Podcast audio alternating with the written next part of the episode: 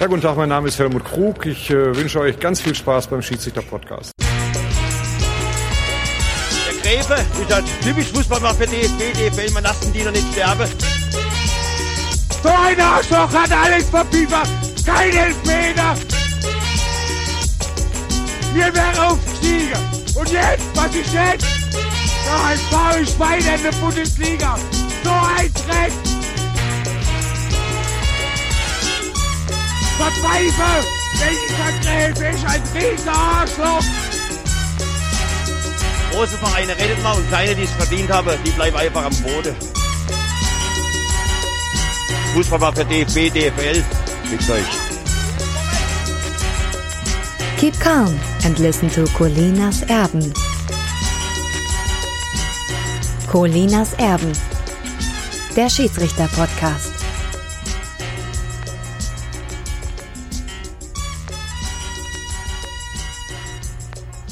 Colinas Erben mit Alex Feuerherz und Klaas Rehse. Wunderschönen guten Tag, liebe Hörerinnen und Hörer von Colinas Erben. Mein lieber Alex, ich habe gelogen letzte Folge. Wir sitzen doch schon wieder hier, ne? Ja, sorry. Wolltest du nicht erst umziehen? Sorry, dass wir, sorry, dass wir euch schon wieder nerven, aber der Anlass war da und ich begrüße natürlich wie immer ganz herzlich an seinem Küchentisch den Mann, der jetzt noch längere Tweets schreiben kann. Alex Feuerherd.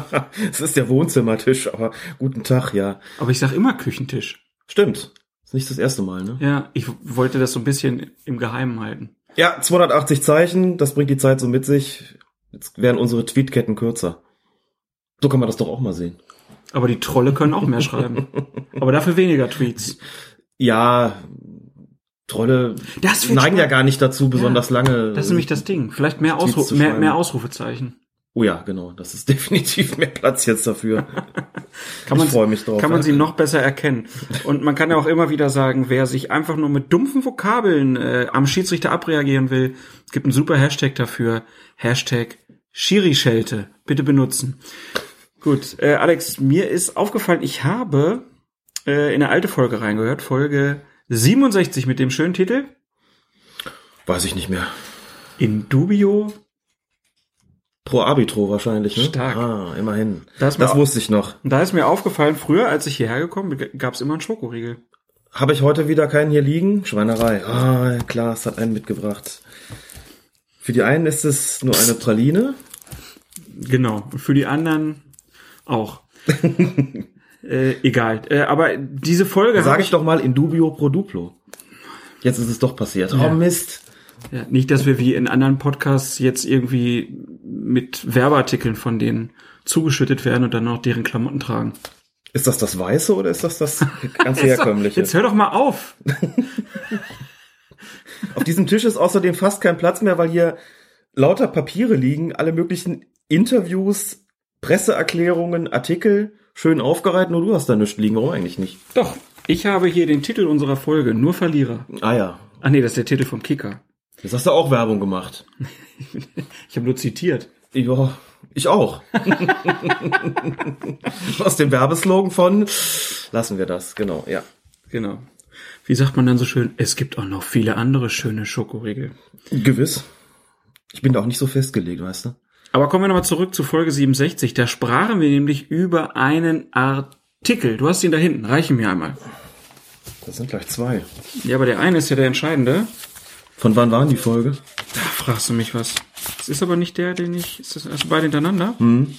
Ich kam nicht mehr zum Sortieren, du warst so schnell da. Tja, ausnahmsweise mal. Ähm, es ging vor allen Dingen über, um den Artikel, wie Schiedsrichter verpfiffen werden. Hat Oliver Fritsch am 30. Januar 2015 veröffentlicht. Ähm, und der hat damals für viel Aufsehen gesorgt. Und wir sprachen dann darüber. Mm, Oliver Fritsch hatte dann, hatte schon einen Monat vorher, am 9. Sep- Dezember 2014 über die Akte Zweier geschrieben. Also darüber, dass ähm, Felix Zweier, der Schiedsrichter des äh, Jahres vom äh, DFB, in Bezug auf seine Verwicklung in die Heutzer-Affäre ähm, geschützt wurde und bestimmte Artikel dann auch nicht mehr aufzufinden waren. Und dann kam halt einen Monat später dieser Artikel, wie Schiedsrichter verpfiffen werden. Die Schiedsrichterchefs Herbert Fandl und Helmut Krug fördern Günstlinge und fordern Gehorsam. Für die sinkende Qualität deutscher Schieds Schiris sind sie mitverantwortlich. Wir haben dann darüber gesprochen in dem ähm, Podcast und der Artikel kam nicht besonders gut weg. Ihr könnt das ja einfach nochmal nachhören. Begründung unsererseits war vor allen Dingen, weil nur Volker Roth und Dieter Pauli zu Wort kamen und sonst nur ganz viele Leute sich heimlich geäußert haben. Mhm.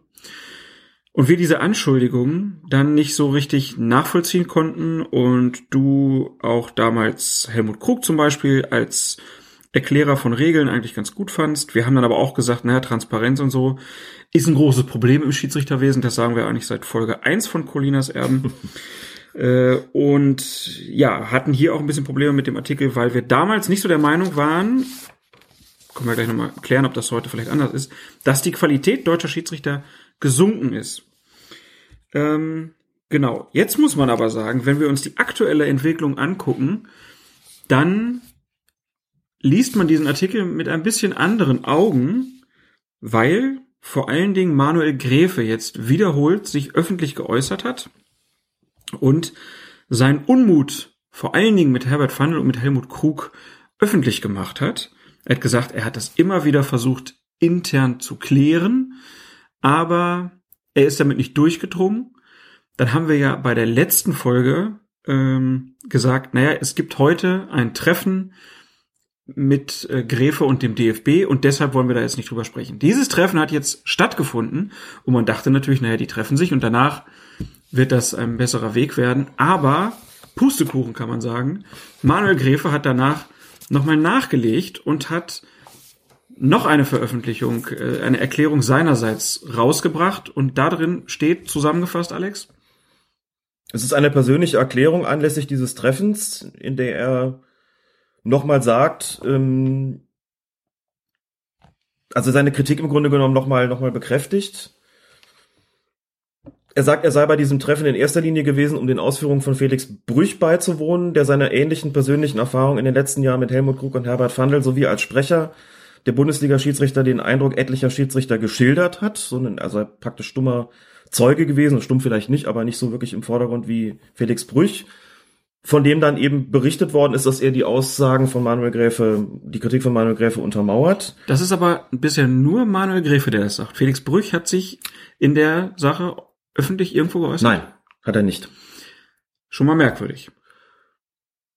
Ja, man könnte glauben, dass da eine öffentliche Äußerung zu erwarten gewesen wäre. Hat er nicht getan. Das ist Aber er hat auch nicht richtig. den äh, Ausführungen von Gräfe widersprochen. Er hat auch nicht den Aussagen von Gräfe widersprochen. Es ist ohnehin festzustellen zunächst mal, dass sich ja wenige Schiedsrichter, gar kein Schiedsrichter vielleicht, überhaupt dazu geäußert hat. Ne? Es hat sich ein Schiedsrichter geäußert, oder war es ein Schiedsrichterassistent in Sport Insight? Es war ein Schiedsrichter, ne? Es war ein Schiedsrichter, der sich auf in, in Sport Insight vom WDR anonym geäußert hat, ganz genau. Und es gibt einen früheren Schiedsrichterassistenten, der dann als DFB-Schiedsrichter-Beobachter aktiv gewesen ist, Carsten Kadach, der sich öffentlich geäußert hat. Aber wie gesagt, ein ehemaliger Schieds Der Schiedsrichterassistent. Rekordschiedsrichterassistent. Der Rekordschiedsrichterassistent, genau. 194 Einsätze an der Linie in der ersten Liga. Das hat kein anderer geschafft. Und er hat dann im Kicker-Interview gesagt, ja, er könne Gräfes Ausführungen äh, unterschreiben. Er hätte selbst die Erfahrung gemacht, dass er als Beobachter äh, hinterher, ich glaube, es war ein Spiel von Guido Winkmann, wenn ich das richtig im Kopf habe, äh, wo er dann einen Anruf Robert Hartmann. Robert Hartmann, Entschuldigung, ähm, wo er dann einen Anruf bekam, ob er denn nicht die Note ähm, verändern äh, wolle. Und er hat sich dann dagegen gewehrt. Und ich meine, er hatte gesagt, danach wäre er nicht mehr als Beobachter eingesetzt worden. Er hat gesagt, danach ist er nicht mehr zum Lehrgang für Schiedsrichter-Beobachter eingeladen worden, genau, und hat, glaube ich, auch sowas angegeben wie, ihm sei gesagt worden, er sei nicht teamfähig. Er sei nicht teamfähig. Das ließe jetzt dann einen Rückschluss zu, beziehungsweise er hat diesen Rückschluss selbst hergestellt, darauf, dass ihm eben gesagt worden ist, er solle eine Note korrigieren. Das hat er nicht getan, er hat sich geweigert. Wenn man jetzt sagt, da kommt dann der Vorwurf anschließend, du bist nicht teamfähig, dann könnte man das in Relation zueinander setzen. Wollte noch was zu der Erklärung von Manuel Gräfe sagen. Was auch eine Rolle spielt, ist, dass er sagt, es sei sein Ziel, für mehr Gerechtigkeit und Transparenz zu sorgen. Mhm. Der Einfluss von Herbert Fandl und Helmut Krug sorgt leider immer noch für das Gegenteil. dazu gleich noch ein bisschen mehr. Wo, hin, wo das hinführt, haben wir zum Beispiel leider an den Leistungen der Saison 2015-16 sehen müssen und sehen es nun auch bei der unzulänglichen Behandlung des Themas Videobeweis. Diese Aussage, dass die Leistung der Schiedsrichter schlechter geworden seien unter den beiden und dann wieder besser seit Fröhlich am, am Ruder ist, also 2016, 17 übernommen hat, hat er auch schon im Tagesspiegel von sich gegeben. Genau, das haben wir vorhin, glaube ich, gar nicht richtig erwähnt, aber das war sozusagen ja nochmal ja, der Auslöser. Wollte ich es auch nochmal sagen. Genau, Manuel Gräfe hatte äh, sich das erste Mal nach dem Selbstmordversuch von Baba Grafati zu Wort gemeldet, hat dann nochmal ein Interview in der Elf Freunde gegeben und dann nochmal Anfang der Saison ein großes Interview im Tagesspiegel. Und genau. daraufhin kam dann dieses Treffen zustande und mhm. jetzt gab es die Erklärung. So, und man muss sich ja auch ein bisschen fragen, warum sagt Manuel Gräfe das dann zu Beginn der Saison? Wieso kommt das ausgerechnet zu diesem Zeitpunkt? Darüber kann man im Grunde genommen auch nur spekulieren. Zum einen könnte es was damit zusammen zu tun haben, dass er eben versucht hat, die Dinge intern zu regeln. Das sagt er ja selbst. Ich habe es zigmal intern versucht. Das hat nicht gefruchtet. Deswegen bleibt mir jetzt nur noch Gang an die Öffentlichkeit, um überhaupt sowas wie ein Problembewusstsein zu schaffen, also sozusagen zu erzwingen. Zum anderen sagt er eben auch, wie eben zitiert, der Einfluss von Herbert Fand und Helmut Krug sorgt leider immer noch für das Gegenteil, heißt, die beiden haben natürlich noch was damit zu tun. Helmut mhm. Krug als Projektleiter Videobeweis, wir bleiben jetzt in der Chronologie, ist er jetzt nicht mehr, aber war er zu dem Zeitpunkt natürlich noch. Und Herbert Fandl als Vorsitzender der DFB Gesamtschiedsrichterkommission. Also es gibt die Schiedsrichterkommission Elite, nur für den Profibereich, und es gibt eben diese Gesamtkommission Schiedsrichter, da sind quasi alle dann vereint nochmal. Die Elitekommission ist da drin und auch die, die Amateurekommission. Und Herbert Fandl ist der Vorsitzende der Gesamtkommission, außerdem als Coach eingesetzt, ähm, als Schiedsrichterbeobachter. Er sagt so, deren Einfluss ist immer noch gegeben, ist immer noch groß. Und das, daran würde er gerne was ändern. Also so, nur so konnte man das ja interpretieren. Bemerkenswert ist natürlich, dass ein internes Krisentreffen stattfindet in Frankfurt und es anschließend erstmal eine persönliche Erklärung von Manuel Gräfe gibt und er sagt, okay, ich möchte hier noch was klarstellen, was ich zu sagen habe. Das geschieht natürlich dann auch vor dem Hintergrund, dass bei diesem Krisentreffen in Frankfurt letzten Endes nicht das rausgekommen ist, was Manuel Gräfe sich vorgestellt hat. Soweit kann was man, glaube ich, zumindest schon mal gehen. Was hat denn der DFB nach dem Treffen eigentlich verlautbart? Der DFB hat nach dem Treffen verlautbart, jetzt habe ich das nicht nochmal rausgesucht, ehrlich gesagt, aber ähm, aus dem Gedächtnis heraus, dass er eine Ethikkommission mit dem ganzen Fall beauftragen will, woraus schon zu schließen war, da ist man sich offensichtlich nicht einig geworden. Ich glaube, Ronny Zimmermann, der DFB-Vizepräsident, der für das Schiedsrichterwesen zuständig ist, hat gesagt, die Meinungen sind ausgetauscht worden, jetzt muss man gucken, wie man damit umgeht und es wird eine Ethikkommission unter der Leitung des ehemaligen Bundesaußenministers Klaus Kinkel sich der Sache annehmen. Und da wurde ja sozusagen noch die Produktivität des Treffens hervorgehoben. Ja. Äh, das würde ich sagen, sieht Manuel Gräfe anders, äh, wenn man sein Schreiben so liest. Dann lass uns mal kurz über diese DFB-Ethikkommission sprechen. Also der Deutsche Fußballbund, der hat diese Kommission gegründet auf dem äh, DFB-Bundestag in Erfurt. Ähm, ist ganz neu das Gremium noch. Vorsitzender dieser Ethikkommission ist Dr. Klaus Kinkel. Der war früher Bundesjustizminister und dann auch lange Außenminister. Ähm, neben dem Vorsitzenden gehörten noch vier weitere Mitglieder oder gehören noch vier weitere Mitglieder dazu. Einmal die Betrugsermittlerin Birgit Galley, die auf äh, Sportrecht spezialisierte Rechtsanwältin Dr. Anja Martin, der Rechtsanwalt Bernd Knobloch und ähm, Nikolaus Schneider, der ehemalige Ratsvorsitzende der Evangelischen Kirche in Deutschland. Die Ethikkommission, die ist dafür da, um den Ethikkodex des DFB, ähm, der auch auf dem Bundestag in Erfurt da verabschiedet wurde, äh, zu überwachen. Und jetzt äh, kurz Zitat, darin bekennt sich der DFB zu Qualität, Objektivität, Ehrlichkeit, Fairness und Integrität.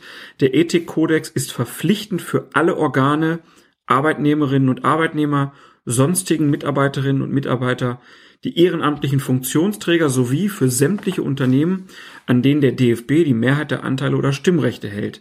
Er soll den Mitgliedsverbänden des DFB als Grundlage für die Entwicklung eigener Ethikkodizes dienen. Zitat Ende. Diese äh, Ethikkommission ist unabhängig Ähm, sie soll in Fällen, die der Integrität und dem Ansehen des DFB und seiner Mitgliedsverbände schaden, insbesondere bei illegalen und unethischen Verhaltensweisen, Ermittlungen aufnehmen. Und in diesem Zuständigkeitsbereich ist die Ethikkommission berechtigt, Untersuchungen einzuleiten und bei hinreichendem Tatverdacht auch Anklage zur neu gegründeten Ethikkammer des Sportgerichts zu erheben. Ja, das mal kurz als Hintergrund, was diese Ethikkommission überhaupt ist. Und dann hat die Ethikkommission getagt. Und wenn ich das richtig auf dem Schirm habe, hat die Montag angefangen Mhm. und Freitag gab's dann, äh, das ist ja kein Urteil, sondern ein Vorschlag, glaube ich. Ne? So ist es. Und der wurde dann von allen Parteien direkt angenommen, so hat man es zumindest dann auf der DFB-Homepage gelesen. Und dieser Vorschlag, Alex, was, ähm, was ist das für ein Vorschlag? Der Vorschlag sieht vor, dass Helmut Krug seine Funktion in der Schiedsrichterkommission Elite aufgeben wird. Ich zitiere jetzt gerade und Leiter des Projekts Videoassistent bleibt.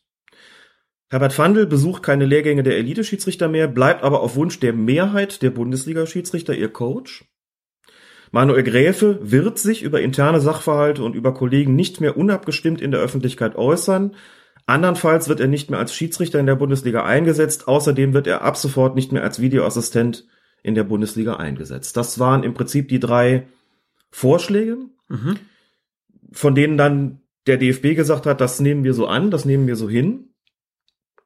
Und ich weiß nicht, wie es dir gegangen ist, als du es gelesen hast. Ich hatte erstmal lauter Fragezeichen im Kopf. Ich muss ehrlich sagen, dass ich sehr, sehr, ja, Fragezeichen trifft's Mhm. ganz gut, aber ich habe äh, ehrlich gedacht, äh, ehrlich gesagt gedacht, das kann nicht deren Ernst sein. Weil, wenn man sich das anguckt, ähm, Herr Fandel darf nicht mehr mit den Elite-Schiedsrichter mitfahren Mhm. und ähm, Der darf Manuel- mich nicht mehr an deren Lehrgängen an den teilnehmen. Lehrgängen teilnehmen, genau. Und Manuel ähm, Gräfe darf nicht mehr äh, Videoschiedsrichter sein. Mhm. Da dachte ich, ah, okay, das Ziel der Ethikkommission ist also, dass die Herren Fandelkrug und Gräfe sich nicht mehr über den Weg laufen. Also, wenn man sich fragt, warum wird Manuel Gräf als Videoassistent abgezogen? Ich meine, das ist ja nun nicht geschehen, das ist ja offensichtlich, da muss man ja nicht drüber reden, weil er als Videoassistent schlechte Leistung gebracht hätte, sondern da ging es doch ganz offensichtlich darum, wie du sagst, dass er insbesondere Helmut Krug nicht mehr begegnen soll, der als Projektleiter und Supervisor natürlich ständig in den Studios in Köln zugegen ist. Also man wollte die beiden voneinander trennen, so. Dafür mag es Gründe geben, aber natürlich stellt sich die Frage, also zum einen fünf Tage. Da waren noch zwei Feiertage drin, ne? Der Mhm. Reformationstag und alle Heiligen. Fünf Tage haben die da, waren die da aktiv mit der Ethikkommission, Montag angefangen, die, Freitag das Ergebnis bekannt gegeben, also die Vorschläge bekannt gegeben. Natürlich wissen wir jetzt nichts über die internen Vorgänge der Ethikkommission, aber nach außen hin ist bei vielen der Eindruck entstanden, den finde ich auch nachvollziehbar und damit muss man ja auch rechnen als Ethikkommission und auch als Deutscher Fußballbund, ist bei vielen der Eindruck entstanden, wie können die in fünf Tagen das alles aufgearbeitet haben? Da geht's doch um einen komplexen, um, um komplexe Vorfälle, da geht's um eine Kritik, die schon länger existiert. Also dazu muss man ja sagen, das Interview, das Gräfe im Tagesspiegel gegeben hat, ist ja nicht das der erste Ausdruck von, von Unzufriedenheit, die es mit, mit, dem, mit der Schiedsrichterführung gegeben hat. Ne? Wir erinnern uns zum Beispiel daran, dass es Anfang 2016 auf dem, beim Trainingslager der DFB-Schiedsrichter auf Mallorca die Übergabe eines anonymen, der Ergebnisse eines anonymen Fragebogens gegeben hat und in, der, in den Medien damals kolportiert worden ist, dass eine große Zahl der Bundesliga-Schiedsrichter sehr unzufrieden sind mit der Führung von Herbert Fandl und Helmut Krug, mit der Intransparenz, mit den Beobachtungsergebnissen, mit der Ansprache auf Lehrgängen. Da gab es auch schon die ersten Gerüchte, da werden Leute gedemütigt, werden Leute erniedrigt auf den Lehrgängen. Das ist ja etwas, was Barbara Grafati schon 2011 kritisiert hat. Also das bezieht sich vor allen Dingen darauf, dass wenn eine Fehleranalyse stattfindet in Videos, dann wird gesagt, dass dann zum Beispiel nur von einem Schiedsrichter fünf Szenen hintereinander kam, wo der nur Sachen falsch gemacht hat. Ja, von einem oder von zwei. Ich meine, Ja. du kannst es dir vorstellen, Genau. diese, diese Videoschulungen sind natürlich elementarer Bestandteil jedes Lehrgangs. Vollkommen klar. Mhm. Es geht ja auch darum, die Regelauslegung auf dem Platz zu vereinheitlichen, Fehler aufzuarbeiten und zu sagen, was kann man anders machen, damit sie möglichst nicht mehr passieren. Auf jeden Fall ein probates Mittel, aber die, Probates durch, Mittel. durch die Auswahl hast du halt die Möglichkeit, Ja. jemanden äh, in ein schlechtes Licht Klar. zu rücken. wenn ich jetzt 30 Szenen zeige und habe dann 10 oder 15 von einem oder zwei Schiedsrichtern, natürlich sitzen die Leute dann da und sagen, schon wieder der X oder schon wieder der Y. Mhm. Natürlich, klar. Und das, äh, wenn das dann entsprechend noch, noch dargestellt wird von der, von der Leitung, wie es geschehen sein soll, man muss das ja einmal im Konjunktiv formulieren, dann entsteht natürlich der, der Eindruck, da soll offensichtlich jemand gezielt ähm, fertig gemacht werden. Das, den Vorwurf hat man ja auch mehr als einmal gehört inzwischen. Wie gesagt, wir waren nicht dabei, aber stimmt oder nicht, ist dann von außen schwer zu beurteilen, aber diese Vorwürfe stehen im Raum und kehren halt beständig wieder. So, mhm. dann hat man gesagt, Herbert Fandl besucht keine Lehrgänge der Elite-Schiedsrichter mehr, was, woraus man schließen könnte. Offensichtlich war er daran auch maßgeblich beteiligt. Helmut Krug legt seine Funktion in der Schiedsrichterkommission Elite nieder. Dann habe ich erstmal versucht rauszubekommen, was macht er da eigentlich außer dem Projekt Videobeweis noch in dieser besagten Kommission und habe das nicht so richtig rausfinden können. Ehrlich gesagt, natürlich ist er auch als Beobachter unterwegs, aber das ist jetzt nicht unbedingt die ähm, Funktion, die man in der Elite-Kommission hat. Beobachter gibt's ja deren viele, aber er bestimmt natürlich als Mitglied dieser Kommission die generelle Linie mit, muss man sagen. Hat natürlich weiter Einfluss. Wenn er der angehört, ist es auch vollkommen klar. So, aber dann soll er Projektleiter, Videoassistent bleiben. Das war der Vorschlag der Ethikkommission. Und jetzt muss man zu diesen beiden sagen, also Fandel soll nicht mehr zu den Lehrgängen und Krug verliert da diese Position. Da habe ich mir direkt gedacht, und das hat dann Olli Fritsch auch in einem Tweet ganz gut formuliert, äh, diese beiden Veränderungen zeigen ja implizit, dass an den Vorwürfen von Gräfe auch was dran sein muss. Sonst würde man ja nicht sagen, hier muss auch was passieren.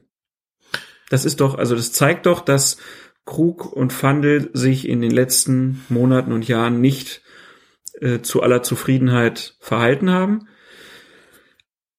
Es zeigt aber dann auch, weil dann ja gesagt wird, er soll weiter als Coach der Bundesliga-Schiedsrichter arbeiten, Herbert Fandel.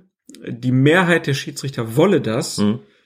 Das ist eine große Uneinheitlichkeit, wenn man dem jetzt glauben kann, mhm. wo man ja wieder die Frage stellen kann, wie haben die das in fünf Tagen geschafft, alle Schiedsrichter abzufragen? Ja. Äh, klar, kann man jetzt sagen, ja, die haben einfach eine E-Mail geschickt und alle haben geantwortet, aber ob das so läuft, weiß ich nicht. Und ob das inhaltlich reicht, ist dann auch wieder zu bezweifeln. Auf jeden Fall, da sagt wohl die Mehrheit, sie wollen mit Fundel weiterarbeiten. Das heißt ja auf jeden Fall, wenn dem so ist, dass die Schiedsrichter, die Bundesliga-Schiedsrichter in Deutschland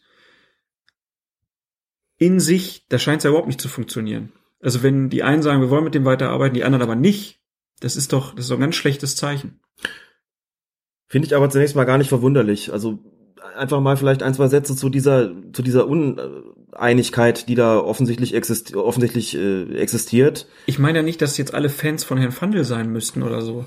Hm. Aber äh, wenn dann da nur steht, die Mehrheit, dann kann das halt ja. auch sein, von 20 Schiedsrichtern 11 ja, oder von 24, 13 oder sowas, ja, keine Ahnung. Das na, natürlich, das, das weiß man jetzt nicht. Da steht ja nur was von der Mehrheit. Also grundsätzlich muss man, glaube ich, dazu sagen, wenn Manuel Gräfe im Interview sagt, ich habe da was zu kritisieren, wenn dann Felix Brüch noch dazukommt und wir gehen davon aus, dass er das mehr oder weniger gestützt hat, auch wenn er sich nicht öffentlich geäußert hat, wenn es vorher schon auf einem Lehrgang die Übergabe von einem Fragebogen gegeben hat, wo es heißt, hier, wir sind wirklich mit euch unzufrieden, wenn gezielt auch nochmal Namen fallen. Manuel Gräfe hat ja im, im Tagesspiegel gesagt, da sind bestimmte Leute nicht gefördert worden, die hätten gefördert werden müssen, wie Marco Fritz beispielsweise, wie Bibiana Steinhaus, die erst später aufgestiegen ist und andere sind herabgestuft worden, zumindest im internen Umgang und vielleicht auch bei der Beauftragung mit Spielleitungen. Dann trifft man, glaube ich, eine Situation an, wo irgendwo klar ist, okay, es wird wahrscheinlich einige geben, viele geben möglicherweise, die damit auch unzufrieden sind. Gleichzeitig muss man natürlich auch sagen, das ist ja auch vollkommen logisch, vollkommen normal, seit Krug und Fandel dann da am Ruder waren, haben sie natürlich auch Schiedsrichter nach vorne gebracht, Schiedsrichter nach oben gebracht, Schiedsrichter natürlich gezielt gefördert.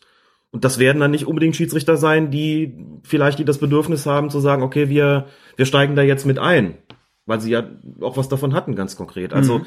wir können ja mal das Beispiel Dazu muss man allerdings deutlich sagen, mit dem haben wir, nicht, haben wir nicht gesprochen. Felix Zweier nehmen den Manuel Gräfe, das haben wir, glaube ich, so deutlich noch nicht gesagt, den Manuel Gräfe ja überraschend, für mich zumindest überraschend deutlich in den Mittelpunkt gestellt hat, als Beispiel für eine Personalie, die von Helmut Krug und Herbert Fandl ganz besonders gepusht worden ist. Gesagt worden ist, den Felix Zweier haben sie bis nach oben durchgedrückt, bis in die Spitze der, der, der Schiedsrichter gehievt, inzwischen eben auch auf der, wie wir wissen, auf der ähm, in der, in der höchsten Kategorie der UEFA-Schiedsrichter, wobei das die UEFA entscheidet und nicht der DFB. Auch das muss man sagen. Und äh, bei allen Fehlern, die er vielleicht in der jüngeren Vergangenheit gemacht hat, habe ich zumindest auch schon viele wirklich sehr gute Spiele von Felix Zweier gesehen. Mir hat auch der Umgang mit den Spielern dabei sehr gefallen. Aber das mal, mal außen vor gelassen, da sagt Manuel Gräfe ja sinngemäß, fördern ist das eine, aber so auf diese Art fördern nach der Vorgeschichte, die es da gegeben hat. Der Mann hat Geld angenommen im Zuge dieser Holzaffäre, 300 Euro. Es ist nichts passiert. Er hat später dann auch zugegeben, dass er das getan hat. Der ist von einem Sportgericht des DFB verurteilt worden zu einem, zu einem halben Jahr Sperre. Das ist also alles nachgewiesen. Und Gräfe sagt, na klar, das ist alles im Prinzip erledigt, aber wie kann man das moralisch rechtfertigen, dass so jemand dann noch gefördert wird? Und daraus erwuchs dann die Frage, hat man sich da möglicherweise jemand herangezogen, der dann ganz besonders loyal ist, weil er natürlich seinen Werdegang, insbesondere Krug und Fandel, verdankt. Das ist eine Frage, die finde ich jetzt nicht unbedingt fernliegend und möglicherweise gab es halt noch den einen oder anderen mehr. Das wissen wir nicht, wie gesagt, das könnte sein, aber Fakt ist auch, bei so einer ähm, bei so einer Sache gibt es natürlich nicht immer nur diejenigen, die sagen, wir sind damit unzufrieden, sondern es wird auch welche geben, die sagen, wir haben damit kein Problem. Ne? Mhm. Daraus entsteht natürlich eine Uneinigkeit, daraus resultiert eine Uneinigkeit, die aber auf der anderen Seite es so nicht geben sollte, weil man natürlich sagen muss, Leute, ihr seid auf dem Platz auch angehalten, an einem Strang zu ziehen. Ihr sollt eine einheitliche Regelauslegung praktizieren und es ist auch für die Stimmung innerhalb der Mannschaft, und eine solche Mannschaft sind die Schiedsrichter, haben ja auch eine ähnliche Größe mit 24 Leuten zunächst mal in der ersten Bundesliga, da ist es natürlich wichtig, dass die, dass es eine gewisse Einigkeit gibt und dass man sich nicht in irgendwelchen Fraktionskämpfen verliert, wo dann die einen sagen, wir stehen aber auf deren Seite und die anderen sagen, nee, wir haben Kritik daran.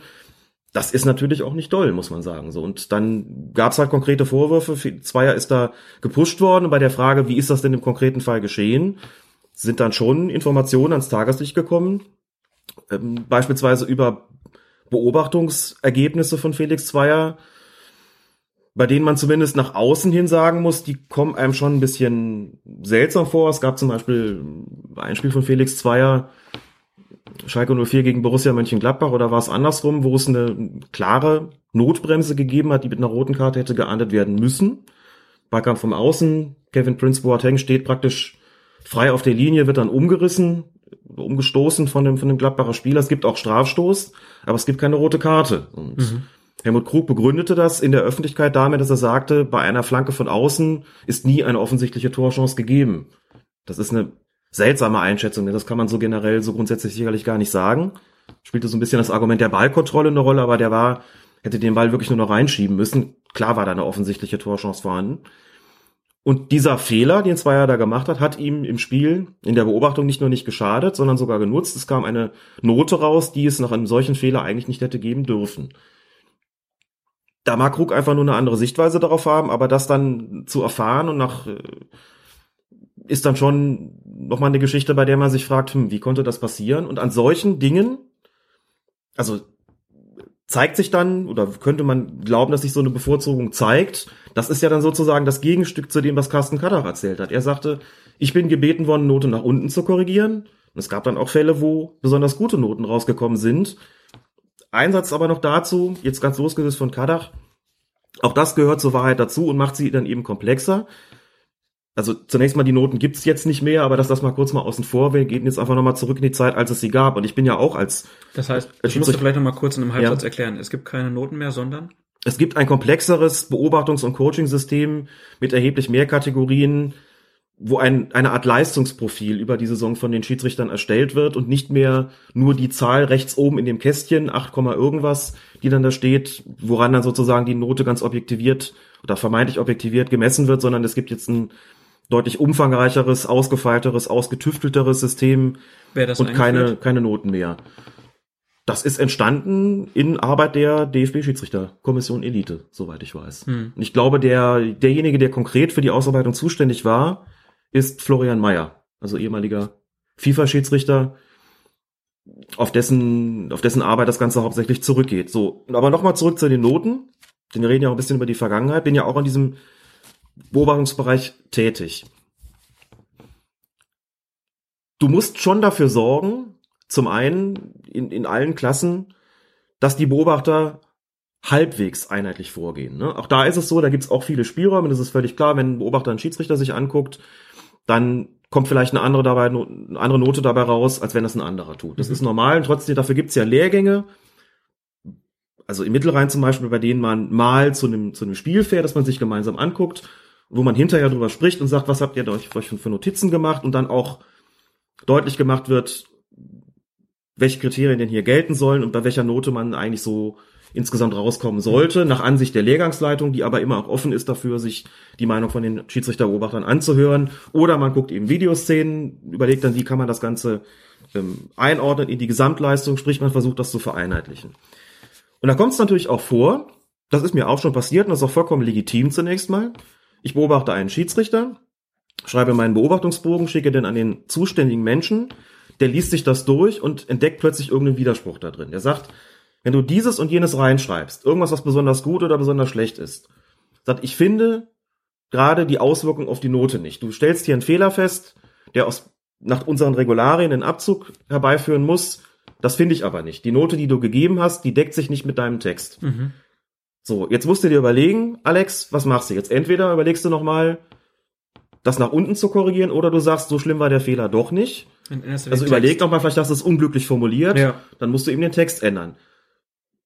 Da gibt's im Mittelrhein jemand, der macht das unglaublich gewissenhaft. Ich kenne das aber auch seit Jahren nicht anders. Der dann wirklich telefoniert und sagt, das passt hier nicht zueinander, da musst du dir was überlegen. So. Also der, der kennt, der hat die Spiele nicht gesehen, aber Genau. er hat die Berichte Richtig. und analysiert diese Berichte, um Ungereimtheiten sozusagen rauszufinden. das ist seine Aufgabe. Ne? Nicht einfach nur kurz drüber gucken, Note eintragen, Bogen zum Schiedsrichter schicken, sondern auch gucken, was hat der geschrieben und passt das zueinander. Und dann auch ganz klar zu sagen, hör mal, wir haben hier vor der Saison dieses und jenes besprochen.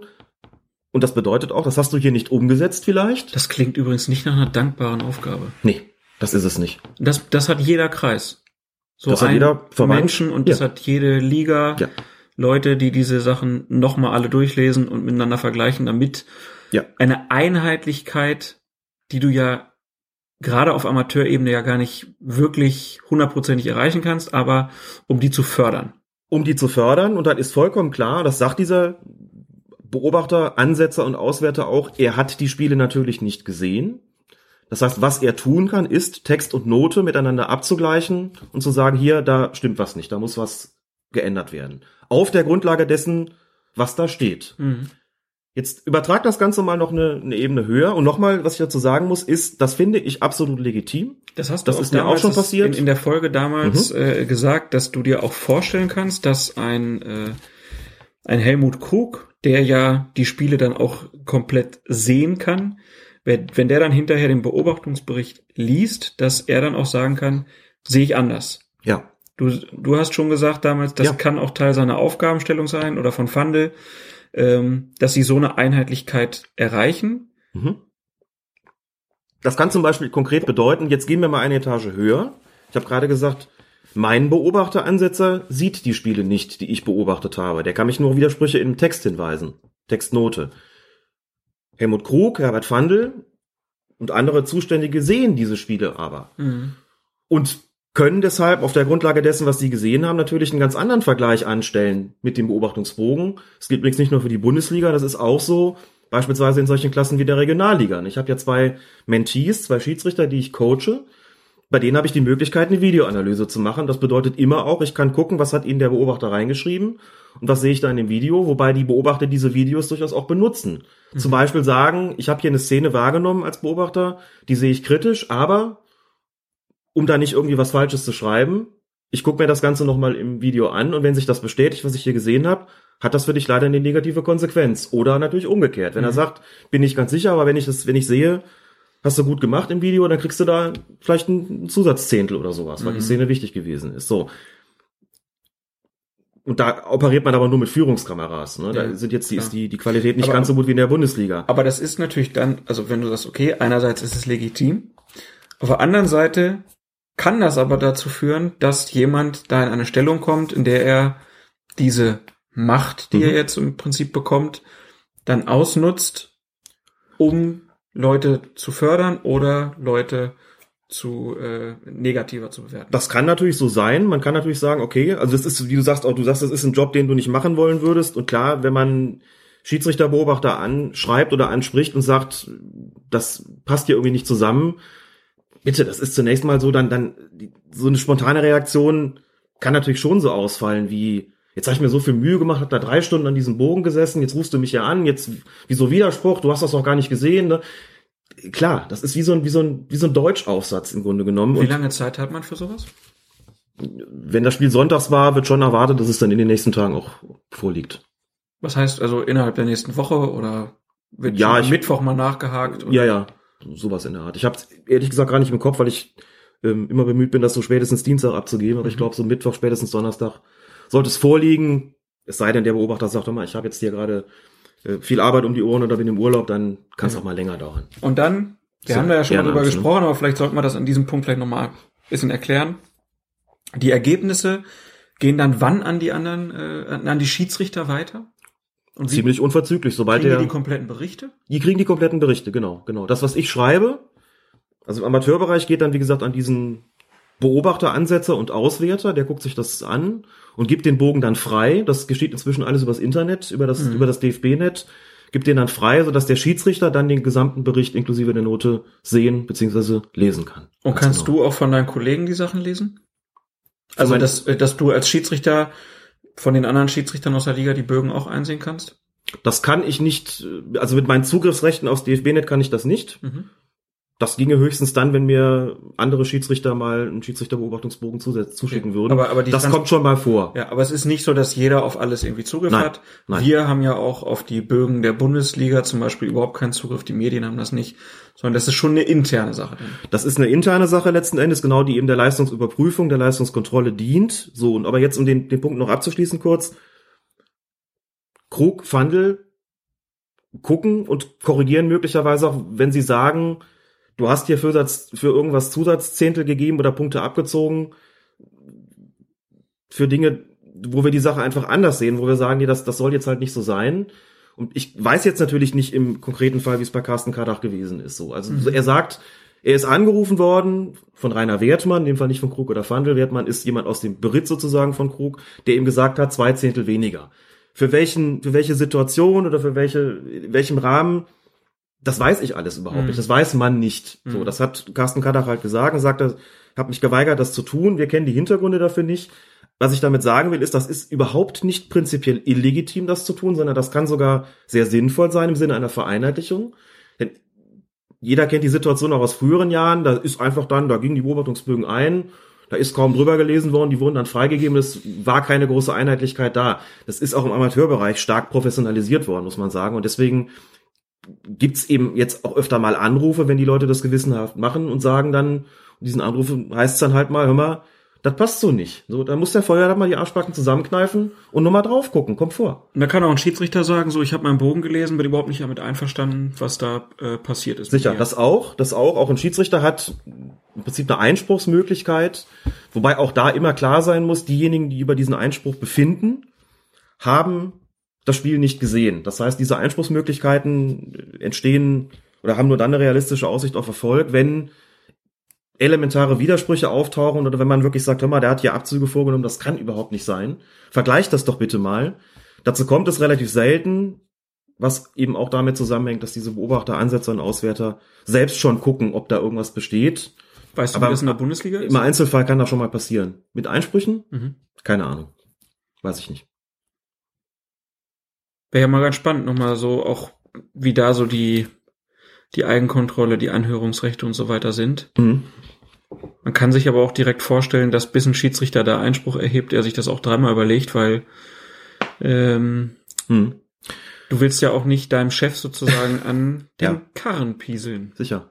Das mit den Einsprüchen hat immer natürlich auch dieses, dieses Häkchen, das du gerade erwähnt hast, und man sagt, wenn ich sowas mache, dann, naja, bringe ich halt natürlich einen Prozess ins Laufen, der bei vielen dann vielleicht nicht so gern gesehen ist, Mhm. und dann heißt es auch dann gerne mal, naja, aber wenn du mal ein Zehntel zu viel kriegst, ne, ersichtlich, dann beschwerst du dich nicht. Da geht ja auch keiner hin und sagt, ich habe hier eine 8,5 bekommen. Wenn ich das so lese, ist es nur eine 8,4. Natürlich macht das keiner. Ja. Ja. ist auch, ist auch klar. Also was jedenfalls, dein Punkt nochmal aufzugreifen, natürlich richtig ist, ist, dass du als derjenige, der das Ganze auswertet, natürlich eine gewisse Macht darüber hast, auch durch diese Korrekturen, das liegt dann letzten Endes bei dir, einen gewissen Einfluss auszuüben, der ist gegeben und was wir eben wissen ist, dass es dass die Behauptung verschiedentlich erhoben worden ist und auch nicht erst seit, seit gestern, dass da an Punkten rumgedoktert worden ist, war dann auch schnell von Manipulation die Rede. Ich kann nur davon ausgehen oder ich kann nur annehmen, dass das eben so gemeint ist, dass diese Korrekturen unbegründet vorgenommen worden sind. Mhm. Denn man muss der Öffentlichkeit gegenüber schon sagen, prinzipiell illegitim ist das nicht, sondern vollkommen normal. Es muss jemand auch eine gewisse, auch da eine Supervisor-Funktion ausüben. Wir werden an anderer Stelle später nochmal drauf zurückkommen. Und da muss man sich vielleicht überlegen, ist das, passt das vom System her? Ähm, es hat lange funktioniert und ich kann, wie gesagt, zum Beispiel von meinem, von dem Zuständigen in den Mittelrhein sagen, ich fühle mich da als Beobachter gewertschätzt, ich fühle mich als Beobachter aufgehoben. Ich habe das Gefühl, dass er mit großer Fairness und großer Übersicht davor geht. Und wenn ich mit anderen Beobachtern spreche, geht's denen eigentlich genauso. Da wird schon gemeckert, ach, der hat mich wieder angerufen, da soll ich wieder was falsch gemacht haben. Aber wenn man dann die Auswertung sieht, dann hat man, also habe ich schon den Eindruck, das ist, da wird sauber gearbeitet. Mhm. Also ist so dass deine da Erfahrung Eitelkeiten jetzt. gekränkt Ja. werden, dann auch mal meine, ja, natürlich. Aber dafür ist er da. Und das gibt's natürlich über das ganze Land verteilt und überall sitzen Menschen und die einen machen das besser und die anderen machen das schlechter. So wie das vermutlich ist. Man muss ja dazu sagen, Also Bewertungssysteme sind ja schon schwierig. Also gerade in, dieser, in diesem Schiedsrichterbereich, ich erinnere mich da noch wirklich lebhaft dran, wie diese Schiedsrichtertreffen dann so abliefen. Es gab sehr klare Hierarchien, Mhm. ähm, klare Abläufe, klare Ansagen, klare Verhaltenskodizes irgendwie. Ähm, ja, ich weiß nicht, hat sich das ein bisschen geändert? Ist das ein bisschen, die, die, diese Hierarchie, ist sie noch so klar oder ist das mehr kollegialer? Können sich auch jüngere Kollegen da in Diskussionen gut einbringen? ich empfinde es insgesamt als deutlich kollegialer und als deutlich weniger autoritär als zum Beispiel noch in den 90er Jahren, Mhm. muss ich sagen. Das auf jeden Fall. Es ist natürlich auch stark verjüngt worden. Einerseits bei den Schiedsrichtern selbst, muss man dazu sagen. Also die, Die, die jetzt auf dem Die- Platz stehen. die auf dem Platz stehen. Die Förderung setzt heute deutlich früher ein. Es gibt im Mittelrhein beispielsweise, und nicht nur dort natürlich, einen Perspektivkader für junge Schiedsrichter, auf deren Äußerungen, auf deren, deren Leistungen auch besonderes Gewicht gelegt wird. Aber es ist auch im Bereich der Funktionärsriege insgesamt jünger geworden. ne? Also heute hat man teilweise Vorsitzende der Kreisschiedsrichterausschüsse, die irgendwie sowas Mitte 30 sind, Ende 30. Früher waren die so eher Mitte, Ende 60. Ja, genau. Also lange altgediente Schiedsrichter, das ist heute auch da verjüngt worden. Die bringen natürlich auch dann einen gewissen Führungsstil mit rein, der kollegialer ist. Ich krieg das hier in Köln zum Beispiel mit. Wir haben in Köln einen sehr jungen Schiedsrichterausschuss. Ich muss jetzt kurz überlegen. Es gibt einen, der über 70 ist als, als Mitglied und der, und ich glaube, der nächst älteste bin dann sogar schon ich mit 48, ne, als, Du alter als Lehrer. Sack. Und unser Vorsitzender ist, glaube ich, wenn ich nicht lügen, 38. Okay. Und die anderen sind eher jünger, teilweise noch aktive Schiedsrichter. Das äh, hat dann auch bestimmte Folgen natürlich in der Zusammenarbeit, weil man schon eigentlich ganz ähnliche Dinge so gewöhnt ist, muss man sagen. Also für mich ist das schon insgesamt kollegialer geworden. Ich habe auch weniger den Eindruck als früher. Früher hat man immer gesagt, oh, wenn der Beobachter kommt, da weiß man, der punktet immer ganz niedrig, der andere punktet, der schmeißt mit Punkten um sich, der eine will unbedingt ganz viele gelbe Karten sehen, der andere will unbedingt, dass wenn beim Anstoß einer einen Fuß in der gegnerischen Hälfte hat, dass das dann zurückgepfiffen wird, dann kriegst du einen Pluspunkt. Das Schöne war daran, es stimmte auch, also meistens immer zumindest zu einem, zu einem nicht unerheblichen Teil. Also du hast dann gar nicht mehr so gepfiffen, wie du selber es gesehen hast, sondern du hast so gepfiffen, wie du glaubtest, der Beobachter das gerne sehen würde. Ich selber habe nicht so gepfiffen, weil ich mich total verzettelt hätte damit, ehrlich gesagt. Ich habe tatsächlich in dem einen Fall das mal gemacht, weil das eine, eine harmlose Geschichte war, diese Nummer mit Anstoß zurückpfeifen, weil ich einfach nur sehen wollte, stimmt das? Da musst du dich ja nicht verbiegen. Da pfeifst du es halt zurück, zwinkerst den Spielern einmal zu. Da draußen steht ein Beobachter, ne? Der macht jetzt einen Pluspunkt für mich. Alles klar, kommt nicht wieder vor. Und es stand tatsächlich drin. Das war, also. Herr ne? Feuerherd überzeugte durch seine klaren Anweisungen beim Anstoß. das, das soll es so heute nicht mehr, nicht mehr geben. Auch bei den Beobachtern wird sich, das ist wie bei den Schiedsrichtern, nicht immer eine vollständige Einheitlichkeit herstellen lassen. Also, das ist, glaube ich, vollkommen klar. Was mir nie passiert ist, in den ganzen Jahren, ich mache diese Beobachterei seit 2005, ich habe noch nie irgendeinen Anruf bekommen, so nach dem Motto, da wo du jetzt hinfährst, ne, den wollen wir oben haben. Guck mal, dass du da mal ordentlich was rausholst. Oder das Gegenteil so, ja, der steht uns ein bisschen zu gut. Äh, guck mal, dass das, guck mal kritisch hin. Wir haben nicht das Gefühl, dass der schon was taugt. Hab ich persönlich nicht erlebt. Aber die Geschichten gibt es. Die Geschichten bekommt man ab und zu mal zu hören. Es schwelt unter Schiedsrichtern, aber das kenne ich auch schon seit langen Jahren immer so ein bisschen der, der Verdacht, so dass man, dass bestimmte Schiedsrichter dann gerne mal eher den einen oder den anderen Beobachter bekommen, von dem man weiß, der punktet eher niedrig, der punktet eher hoch. Das kriegen aber die, die Führungsspitzen auch mit und sind, glaube ich, schon bemüht, dann das auch einigermaßen gerecht zu verteilen. Also ich kann, wie gesagt, aus meinem Verband äh, nehme da gerne andere Meinungen auch zur Kenntnis, aber habe da ehrlich gesagt den Eindruck, äh, so in den Strukturen, also ich werde da gewertschätzt und mir redet da auch keiner rein, was das betrifft. So und und wenn ich äh, Aber das können wir doch mal machen. Wir können ja mal einfach sagen, Schiedsrichter, die uns hören, können uns ja gerne Feedback da geben. Also entweder öffentlich bei uns äh, im Blog, das ist natürlich am schönsten unter der Episode einfach eintragen. Äh, oder ihr schreibt uns eine Mail oder schreibt uns auf Facebook oder Twitter, da ist ja auch der Kanal offen, wie da so eure Erfahrungen sind, ob sich das, wie Alex sagt, verändert hat vielleicht oder ob ihr da große Kritikpunkte seht. Wie sieht das denn gerade im Amateurfußball aus? Gibt es da so Mauscheleien oder gibt es da ein faires System? Und was würdet ihr euch vielleicht auch an Änderungen da wünschen? Finde ich mal ganz spannend. es ist halt einfach ein Punkt, dass man Schiedsrichterleistungen nur schwer objektivieren kann. Jetzt würde ich noch ganz kurz, damit wir auch dann weitermachen können.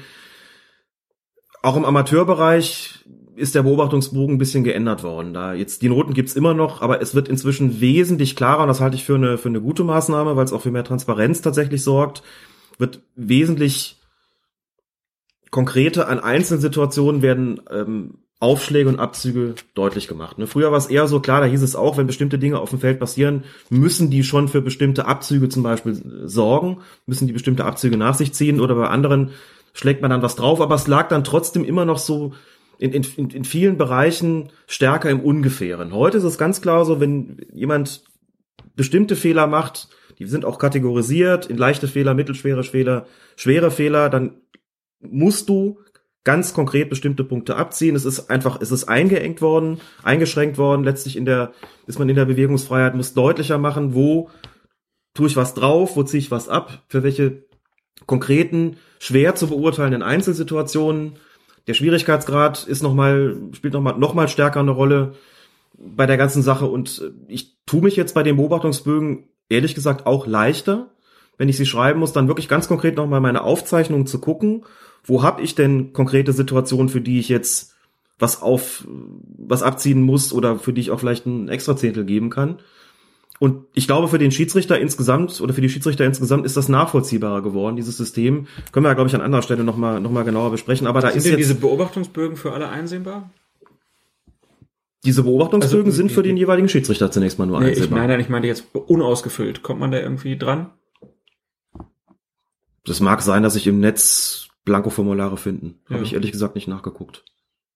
Können Aber ja das mal ist kein, gucken. kein Geheimnis offen gestanden, wie die, zu sagen, wie die Kategorien heißen. Ja, aber ich glaube, es kennt kein Mensch. Ich habe so ein Ding noch nie Und gesehen. glaube ich auch kein, kein Geheimnis, Können wir ja die Bewertungs- raushauen. die Bewertungskategorien zumindest deutlich zu machen, also deutlich zu machen, wofür gibt's äh, Abzüge, wofür gibt's Aufschläge und Ja. in welchen Situationen muss das eigentlich passieren. Also da ist schon mehr Transparenz gegeben. Gut, jetzt haben wir sehr lange gesprochen über diese, aber, das ist ja auch wichtig. Ist ne? wichtig für den Hintergrund, damit man einfach weiß, wie das so abläuft. Man muss natürlich sagen, auf der professionellsten Ebene, und das ist die erste Bundesliga, läuft das natürlich alles noch sehr viel schneller wahrscheinlich ab, schätze ich mal. Also wenn du Beobachter bist, Hm. Ja. dann kannst du nicht sagen, ja, ich gebe den am Freitag Nein, ab, nein, nein. sondern du Natürlich kriegst da ja auch äh, gutes Geld als Beobachter.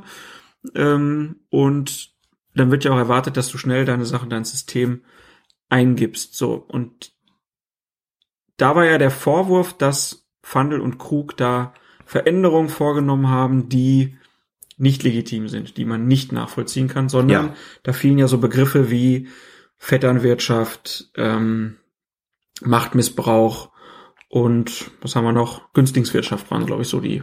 Und da standen auch Vorwürfe im Raum, dass sie eben teilweise für vergleichbare Situationen beim einen was abgezogen haben, Mhm. nachträglich noch irgendwelche Bögen nach unten korrigiert haben, was der Beobachter nicht wollte. Und dazu muss man ja auch sagen, das sind ja keine Deppen, diese Beobachter. Klar, so ein Carsten Kadach, der Rekordschiedsrichterassistent in der Bundesliga ist, der kennt das Geschäft natürlich. Und klar schreibt der anschließenden, also das ist ein Profi, ne? Der schreibt anschließend einen Beobachtungsbogen und sagt, warum soll ich hier zwei Zehntel abziehen? Ich habe schon meine Gründe, warum ich die gegeben habe. So.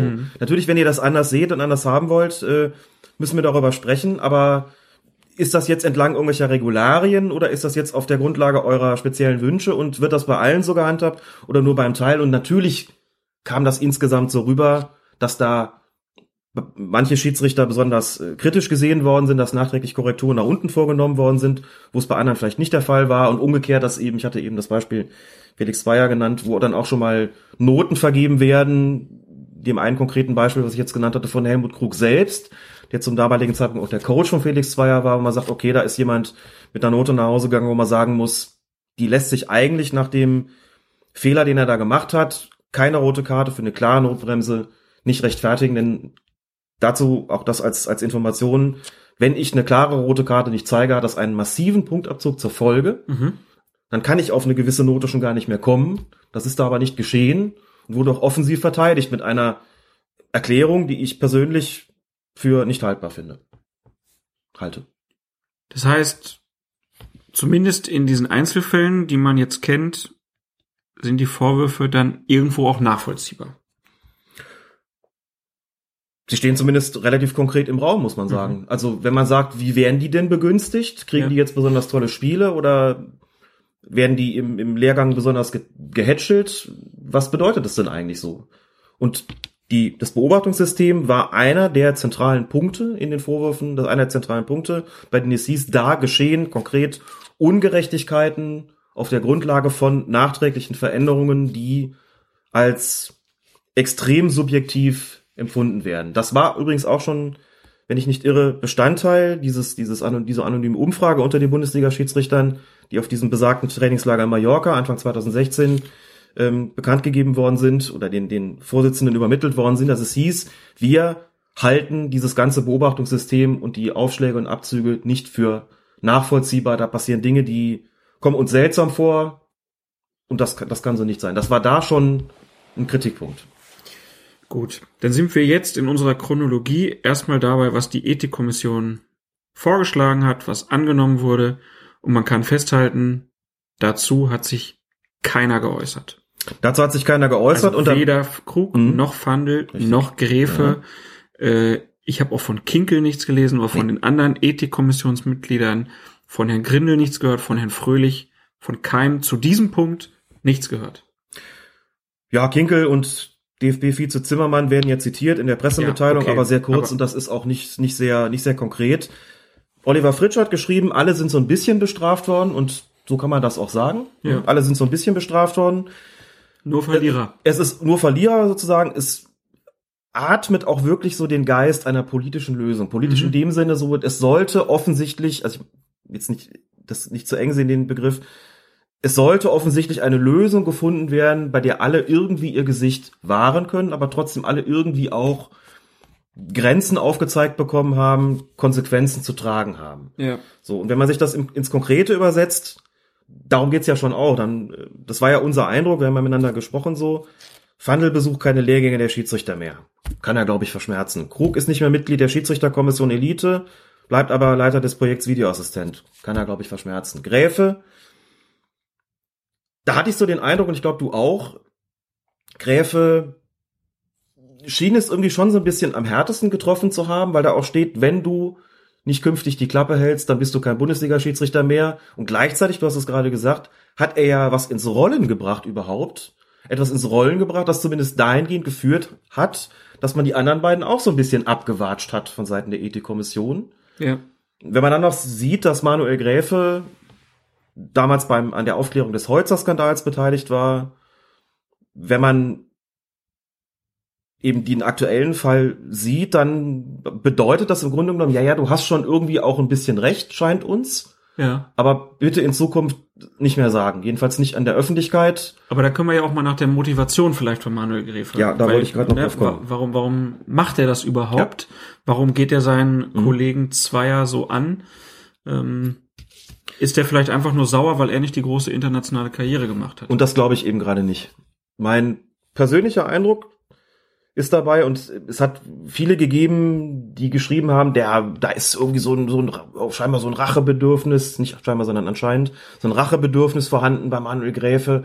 Irgendwie so will er da was kompensieren, weil der Zweier ihn da überholt hat. Also es wurden ihm persönliche Motive unterstellt. Gräfe hat, das muss man zunächst mal selbst auch zur Kenntnis nehmen in seiner persönlichen Erklärung hingewiesen auf seine Schiedsrichter-Vita, wie er schreibt. Er sagt, ich habe den Holzer-Skandal 2004 alleine recherchiert, die Ergebnisse präsentiert, die sind dann weitergegeben worden. Ich war da gerade neu als Bundesliga-Schiri, das war für mich mit einem Risiko verbunden.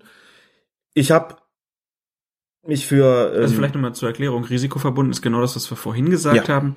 Wer sich öffentlich äußert und solche Vorwürfe macht, der macht sich sozusagen auch angreifbar. Also er Genau. wird ähm, vielleicht als Nestbeschmutzer dann angesehen. Also das ist nicht, wo man jetzt denkt, der, der Mhm. große Aufklärer, ja, ähm, sondern das ist immer ein Risiko, dass da vielleicht dann gesagt wird, ah, der ist aber sehr laut, äh, der, der hat ja seine eigene Meinung, vielleicht fördern wir den jetzt nicht mehr so. So, so macht zumindest das Schiedsrichterwesen manchmal den Eindruck. ja, und fällt da gerade noch ein Fall ein, aber den der- von dem erzähle ich gleich noch kurz, der mich, der mich tatsächlich selbst betrifft und ist lang genug her, um drüber reden zu können. Nein, Quatsch. Gräfer hat außerdem geschrieben, als, als Leiter der Lehrgemeinschaft Zehlendorf, das ist nicht ganz einfach zu erklären, wie mit dieser Organisationsstruktur, will auch gar nicht so weit gehen, kreisähnlich. Es ist also jetzt nichts nur, man trifft sich da jetzt nicht nur zum Lernen, sondern es ist schon, schon mehr. Er sagt, er hat als Leiter der Lehrgemeinschaft Zehlendorf eine Strukturreform, wie er sagt, gegen eben diese Art von Machtmissbrauch und Vetternwirtschaft von Schiedsrichterfunktionären initiiert, nachdem immer mehr Schiedsrichter aufhörten, die sich so etwas nicht länger antun wollten, seitdem für mehr Kontrolle und Transparenz der regionalen Ausschüsse gesorgt wurde, was dann noch von der Basis weiterentwickelt wurde, herrscht mehr Zufriedenheit im Berliner Schiedsrichterbereich. Dieser Teil hat in den Medien überhaupt keine Rolle gespielt. Ich habe da mal ein bisschen nachrecherchiert und rausgefunden, auch das in aller Kürze, in Berlin, die wählen so eine Art Vertrauensperson. Vertrauenspersonen, die Schiedsrichter, die dann in die entsprechenden Sitzungen gehen und da quasi als neutrale Person mitprotokollieren, was dort geschieht und das auch öffentlich zugänglich, öffentlich einsehbar machen, sodass die Schiedsrichter das Gefühl haben, diese Sitzungen, da wird da nicht gemauschelt und gemagelt, sondern das ist transparent, weil da immer jemand sitzt, der sagt, der das mitschreibt und sagt, okay, äh, dieses und jenes ist konkret besprochen worden und damit sind die Beteiligten natürlich auch angehalten, gewisse Verhaltensweisen gar nicht mehr an den Tag zu legen. So und ähm, hätte ja vielleicht auch ein Modell für den DFB s- sein können. So und jetzt auf den die Ursprungsfrage zurückzukommen. Viele haben ja gesagt, er hat persönliche Motive. Ich habe den Eindruck gar nicht. Manuel Gräfe ist ähm, 44 Jahre alt. Der hat noch maximal drei Jahre Bundesliga zu pfeifen. Mhm. Manuel Gräfe hat im Prinzip, der kann nichts mehr erreichen, was er nicht schon erreicht hat.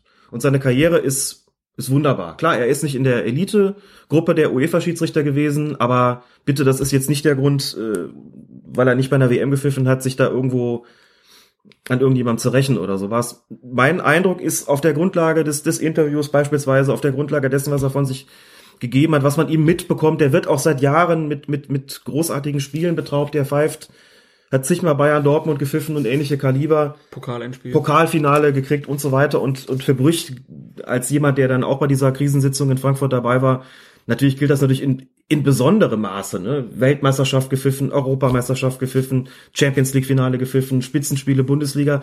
Das sind keine Leute, die da irgendwo noch an irgendwem ihr Mütchen kühlen müssen. Ich habe tatsächlich den Eindruck, das ist mein persönlicher Eindruck, das sind Leute, und dann nehmen wir einfach mal Gräfe in dem Fall, der, dem ist wirklich daran gelegen, etwas herbeizuführen, was er eben selbst als Gerechtigkeit und Transparenz bezeichnet. Gerechtigkeit ist immer ein sehr großes Wort, aber gerade Transparenz finde ich, einen- finde ich einen guten Begriff. Und da habe ich überhaupt nicht das Gefühl, dass er, dass es ihm da um persönliche Motive geht, sondern der geht presch davor und holt sich eine blutige Nase, weil ihm wirklich was nicht passt und weil er was verändern will. Und ist lang genug dabei. Denk auch an dieses Sportstudio-Interview, das er gegeben hat. Auch da ähm, hat er sich relativ deutlich geäußert. Hat auch gesagt, im Bereich der Physiotherapie beispielsweise erinnere ich mich dran, ist noch vieles im Argen. Und er sagt, ich würde mir auch mal wünschen, dass sich unsere Vorgesetzten in kritischen Situationen auf dem Feld einfach stärker hinter uns stellen. Hat konkret ein Spiel angesprochen, wo er sagt, da habe ich eine Fehlentscheidung getroffen, die aber erklärbar war. Das kann doch nicht sein, dass da irgendwie dann noch öffentlich der Mund gehalten wird und dann kriege ich sie noch drauf. Da muss sich auch mal einer hinter uns stellen. So, da war schon rauszuhören, da stimmt was nicht. Mhm. Nur dass es da noch nicht so richtig dezidiert geäußert worden ist. Er ist immer ein Stückchen weiter vorgeprescht. Und ich persönlich, also ich war ja nicht dabei. Ich glaube das aufs Wort, dass Manuel Gräfe das intern diverse Male versucht hat. Ich glaube es übrigens auch deswegen, weil Krug mal bei Sky 90 gesagt hat, das wird nicht wahrer, ähm, die ganze Geschichte, wenn man sie häufiger wiederholt. Nachdem er vorher gesagt hat, der hat das nie intern vorgetragen. Das ist natürlich ein Widerspruch. Ja. Also auch daraus kann man durchaus schließen, dass es intern passiert. Warum denn? Also was denn auch sonst? Ja, irgendwie auch merkwürdig. Ne? Die Schiedsrichter sind ja Leute, die eigentlich antreten, meistens aus einer Motivation heraus. Ich spiele Fußball, ich gucke mir das an, habe das Gefühl, na der, der das macht, ich könnte das eigentlich besser machen. Ich möchte eigentlich, dass das Spiel äh, gerechter läuft. Klar, es gibt auch Leute, die finden das einfach stark, im Mittelpunkt zu stehen und ein Spiel zu pfeifen. Aber ich würde mal sagen, bei den allermeisten ist die Motivation, dass man faire Fußballspiele irgendwie hinbekommt. Dass man dafür sorgt, dass die Regeln eingehalten werden. Und dass in diesem Schiedsrichterwesen jetzt Diskussionen laufen, dass es innerhalb dieser Schiedsrichter nicht gerecht abläuft, nicht transparent abläuft, äh, ist schon mein dickes Ding. Hm. Also, dass es die Diskussion überhaupt gibt und wenn man jetzt sieht, dass sich dann zum Beispiel ein Schiedsrichter bei Sport Insider in dicker orangener Jacke und mit grauer Wollmütze nur hinsetzt, äh, Stimme verstellt, er traut sich nicht vor der Kamera Ja. zu sprechen, das ist einfach ein ganz, ganz, ganz schlechtes Zeichen. Das erinnert halt an Whistleblower, die um ihr Leben fürchten eher, als an ein offenes und transparentes System, was der Deutsche Fußballbund ja eigentlich auch immer propagiert. Da wird ja immer gesagt, wir wollen transparent sein, wir wollen offen sein. Aber man muss sagen, bis zum heutigen Tag sind es nicht. Und das ist ja auch etwas, was ich persönlich immer kritisiert habe. Man hat diesen Schiedsrichterskandal auch einfach, äh, Skandal ist das falsche Wort vielleicht, aber diese Schiedsrichterkrise, ich glaube, so kann man es auf jeden Fall schon mal nennen, ähm, die hat man auch zu lange nicht ordentlich betreut von der Spitze her, hat da zu lange das einfach laufen lassen, weil man einfach gedacht hat, na, die kümmern sich sozusagen um sich selber, die machen das schon und hat nicht erkannt, welcher, welch wichtiger Teil die Schiedsrichter in diesem Gesamtsystem ja auch sind. Und das hätte man spätestens nach dem Holzer-Skandal, hätte man da sehr viel sensibler sein müssen, dass in diesem System ähm, gerade Offenheit, gerade Transparenz der einzige Weg sind, um ein System zu schaffen, was dem gerecht wird, was der Anspruch ja ist. Ja, zweifellos. Also wenn jetzt was im Argen liegt, und das, wie gesagt, Manuel Gräfe wird da ja nicht, ist nicht alleine damit, da was im Argen liegt, dann muss man die Sache angehen, wobei auch da nochmal, er hat deutlich gesagt in dem Tagesspiegel-Interview, seit Fröhlich am Ruder ist, sind unsere Leistungen wieder besser geworden, er hat ein Auge für Talente, er fördert auch anders, er geht da gerechter vor, Hm. ne, macht es also quasi so an dem, an dem ancien Regime fest, aber sagt, die sind mir immer noch zu präsent, die sind mir immer noch zu viel äh, dabei Hm. in der ganzen Struktur und das darf halt nicht sein. Ich wollte gerade noch, weil es mir dann eingefallen ist, noch was, äh, was erzählen, was mir selbst passiert ist und wir sprechen von Anfang der 90er Jahre, also von der Geschichte, die über 25 Jahre her ist und sich auch nicht auf den Landesverband bezog, in dem ich jetzt tätig bin, sondern auf äh, einen anderen Landesverband, Mhm. wo, ich, wo ich früher gelebt und auch gepfiffen habe. Da war ich Anfang 20 und es standen Neuwahlen an für den Kreisschiedsrichterausschuss, den die, die, die Schiedsrichter zu bestimmen hatten. Und da gab es zwei Kandidaten. Und der damalige Vorsitzende des Verbandsschiedsrichterausschusses, also quasi die Ebene drüber des Landesverbandes, ein langjähriger, inzwischen ehemaliger Bundesliga-Schiedsrichter, also damals war er auch schon ehemalig, auch ein ziemlich autoritärer Knochen, Mhm. hat sich, was überhaupt nicht seine Aufgabe gewesen ist, hat sich vehement quasi in diesen Wahlkampf eingemischt, hat vehement Partei ergriffen für den einen von diesen beiden Kandidaten, hat eingegriffen in einer Entscheidung, die eigentlich den Schiedsrichtern des Fußballkreises oblag, dem ich angehört habe. Ich habe mit Anfang 20 und, und sehr rebellischer Natur, damals mit ein paar anderen Schiedsrichtern zusammen, gesagt, das lassen wir uns nicht gefallen. Das kann nicht sein, dass dieser Mensch sich hier so einmischt. Bin dann auch quasi öffentlich in die Bütt gestiegen und habe mich dazu hinreißen lassen, mich nicht nur schriftlich zu äußern, sondern vor einer Versammlung vor den, den Schiedsrichtern dieses Fußballkreises diesen Schiedsrichterfunktionär, diesen Verbandsschiedsrichter, Obmann, wie er damals noch hieß, zum Rücktritt aufzufordern. Oh, Davon hat er natürlich Wind bekommen. Aber wie gesagt, ich war da auch da gesagt, das ist so eine Unverschämtheit, sich da einzumischen, der beeinflusst das hier, das darf nicht sein. Davon hat er Wind bekommen. Und es war klar und deutlich, und das hat er mir auch so vorher gesagt, so, dass ich einer von den Schiedsrichtern bin, auf die er für die Zukunft setzt, dass er schon glaubt, dass aus mir ein richtig guter, hochklassiger Schiedsrichter werden kann. Die folgende Saison ist das komplette Gegenteil passiert und es war ehrlich gesagt auch zu erkennen. Also ich habe nicht schlechter gepfiffen als vorher auch. Plötzlich wurden die Spiele ganz andere, plötzlich sind Beobachtungsergebnisse da rausgekommen, da standen Kritiken drin, die waren für mich nicht ansatzweise nachvollziehbar. Ich habe dann in der Folgesaison gegen den Abstieg gekämpft. Ich bin auf Versammlungen dieser Verbandsschiedsrichter von ihm abgekanzelt worden. Also mir ist das durchaus auch passiert, dass er mal durch Spitzen und mal durch auch eine klare, durch eine, durch eine, also mal durch eine indirekte Ansprache, mal auch durch eine direkte, da heftig gegen mich vorgegangen ist. Und in letzter Konsequenz habe ich nach der betreffenden Saison dann den Landesverband gewechselt.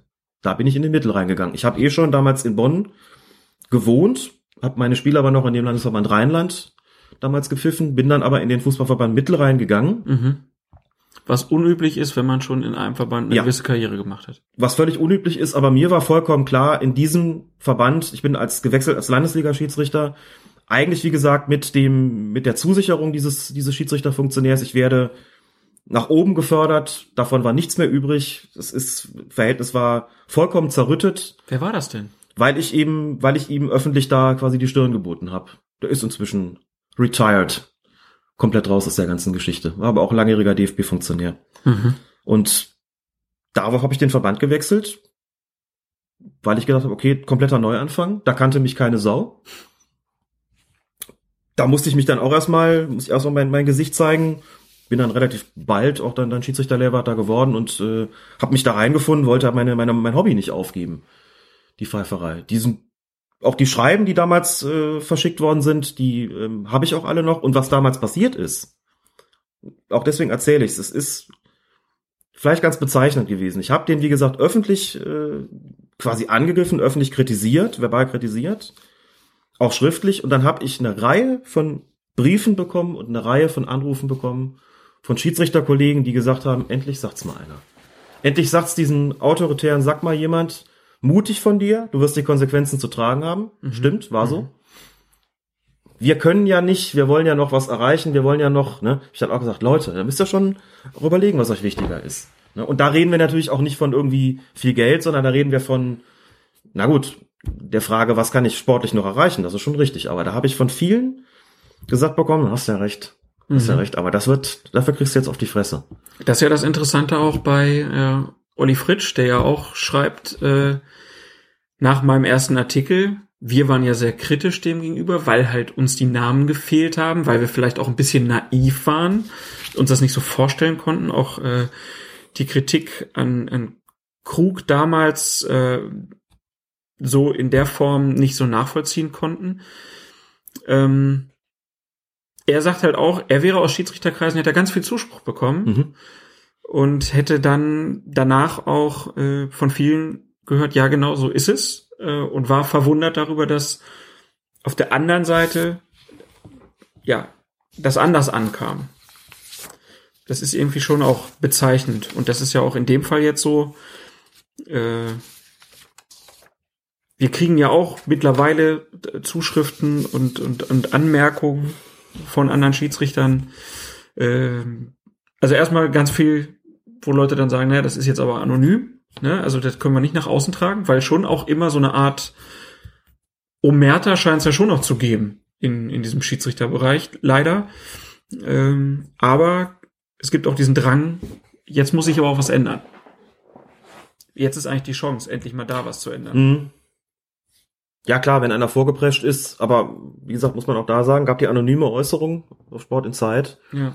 Es gab jetzt keinen öffentlichen Battle. Das ist, ich meine, zum einen gibt's die Chance, da jetzt was zu ändern, zum anderen ist es natürlich in so einem Bereich auch jetzt nicht wirklich sinnvoll, wenn jetzt alle plötzlich in die Öffentlichkeit äh, gehen und den ganzen Streit da austragen. So eine Strukturreform, Ja, aber warum zum Beispiel, das habe ich ja nicht verstanden, warum hat der DFB nicht sofort reagiert nach dieser Nummer und hat nicht die Ethikkommission angerufen, sondern hat einfach gesagt, okay, da scheint richtig zu brennen. Ja. Wir laden jetzt sofort alle ein nach Frankfurt und dann klären wir das. Und dann gucken wir, kann das mit Fandel und Krug noch weitergehen? Ja oder nein? Und wenn ja, wie?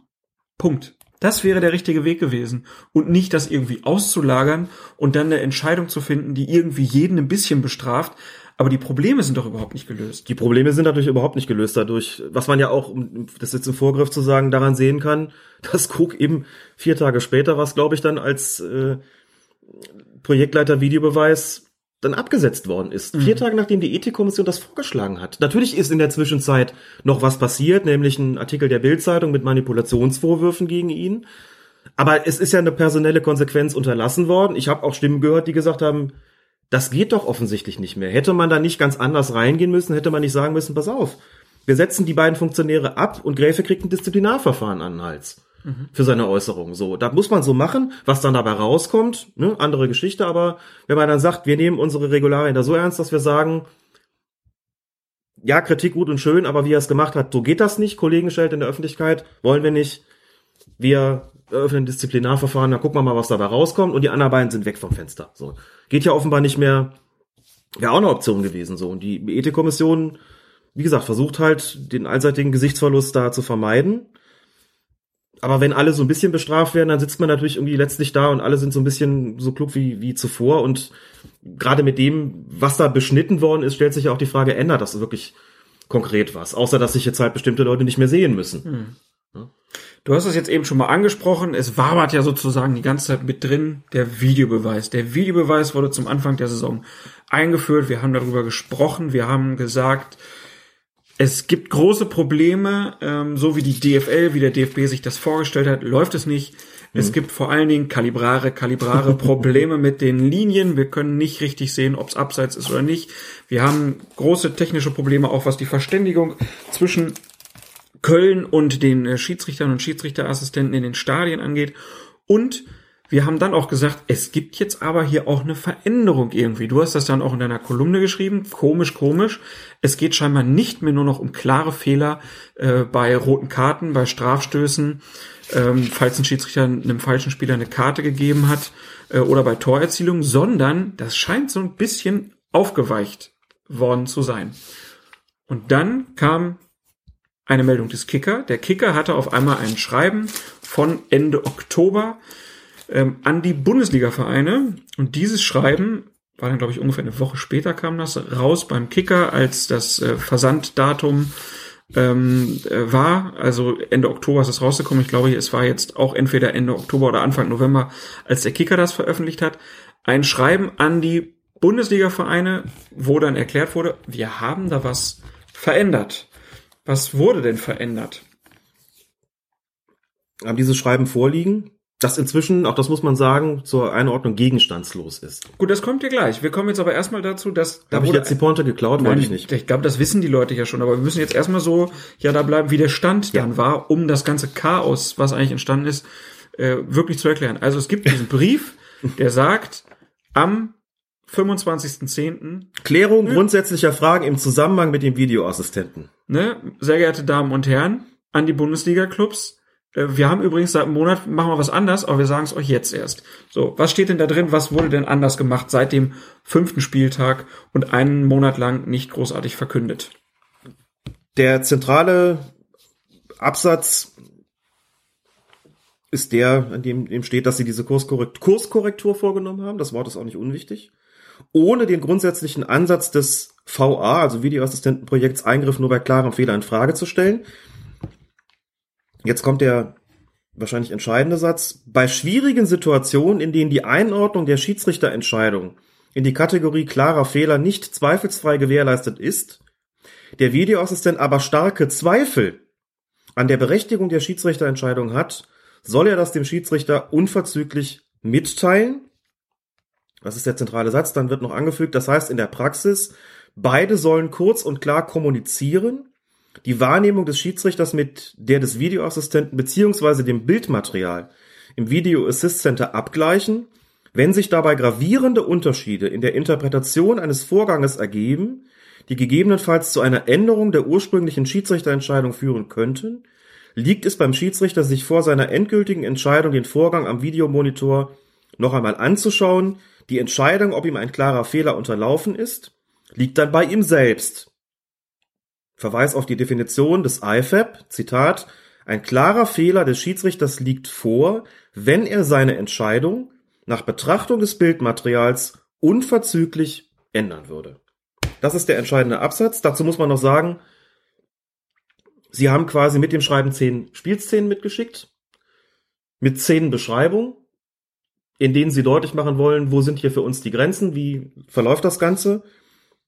Ich habe das gesehen, ich habe das gelesen, es hat mir außerordentlich gut gefallen und ich habe gedacht, das ist mal eine Form von Transparenz, die wirklich cool ist. Das konnte man alles auch schön grafisch aufbereitet, total super. Innerhalb dieser Intransparenz hat man also transparent Richtig. gehandelt. Ich habe es gesehen, du kennst es zum Beispiel schon gar nicht. Nee. So, so ist das. ähm, Ähm, noch mal ganz kurz. Wir müssen es ja, du hast es jetzt Ja. zwar vorgelesen, aber wir müssen es, glaube ich, noch mal erklären. Es geht weiterhin nur um diese vier Szenen, die bewertet werden. ja, Aber der Videoschiedsrichter darf jetzt auch, wenn er sich nicht so hundertprozentig sicher ist, eingreifen. Du deine Schokolade. kannst du ja deine Frage noch ein bisschen ausdehnen? Entschuldigung, ich habe wirklich so ein Loch im, Loch im Magen. ähm, bitte um Verzeihung, wenn ich hier auch ge- geraschelt habe. Jetzt habe ich Schokolade zwischen den Zähnen. Hier wird der Begriff starke Zweifel eingeführt. Nachdem vorher immer von klarer Fehler der, die Rede gewesen ist und es kommt noch Gravierend gab's Es kommen noch noch. die gravierenden Unterschiede ins Spiel. Wir operieren also letzten Endes mit drei Begriffen. Ich glaube, und damit wird eine Praxis beschrieben, also das finde ich den, ich habe, also das, das eigentliche ist, man ändert nach dem fünften Spieltag was, also ab dem sechsten, und gibt das kurz vor dem zehnten Spieltag bekannt. Geht gar nicht. This is not possible. What the fuck? Das geht doch nicht. Vor allen Dingen, man kann es am ersten FC Köln ganz gut sehen. Wir haben das auch, glaube ich, in der letzten Ja. Folge besprochen. Ah, ich habe das Gefühl, die haben was geändert, sagst du da. Ähm, Spieltage vorher hätte man das nicht so gemacht, aber jetzt macht man so. Das geht doch nicht. Das Videoassistentenprojekt ist für die für die Clubs da, für den für den Fußball da. Ich kann doch nicht einfach was ändern und nicht drüber reden. Ich habe ja vor allen Dingen auch, wir haben ja drüber, drüber gesprochen mit den Änderungen, aber ich habe ja noch geglaubt, die werden das denen schon irgendwie verklickert haben. Ne? Ich habe jetzt hier dann ja überhaupt erst schwarz auf weiß gelesen. Das haben sie nicht. Sie teilen Wochen später mit, wir haben da was geändert.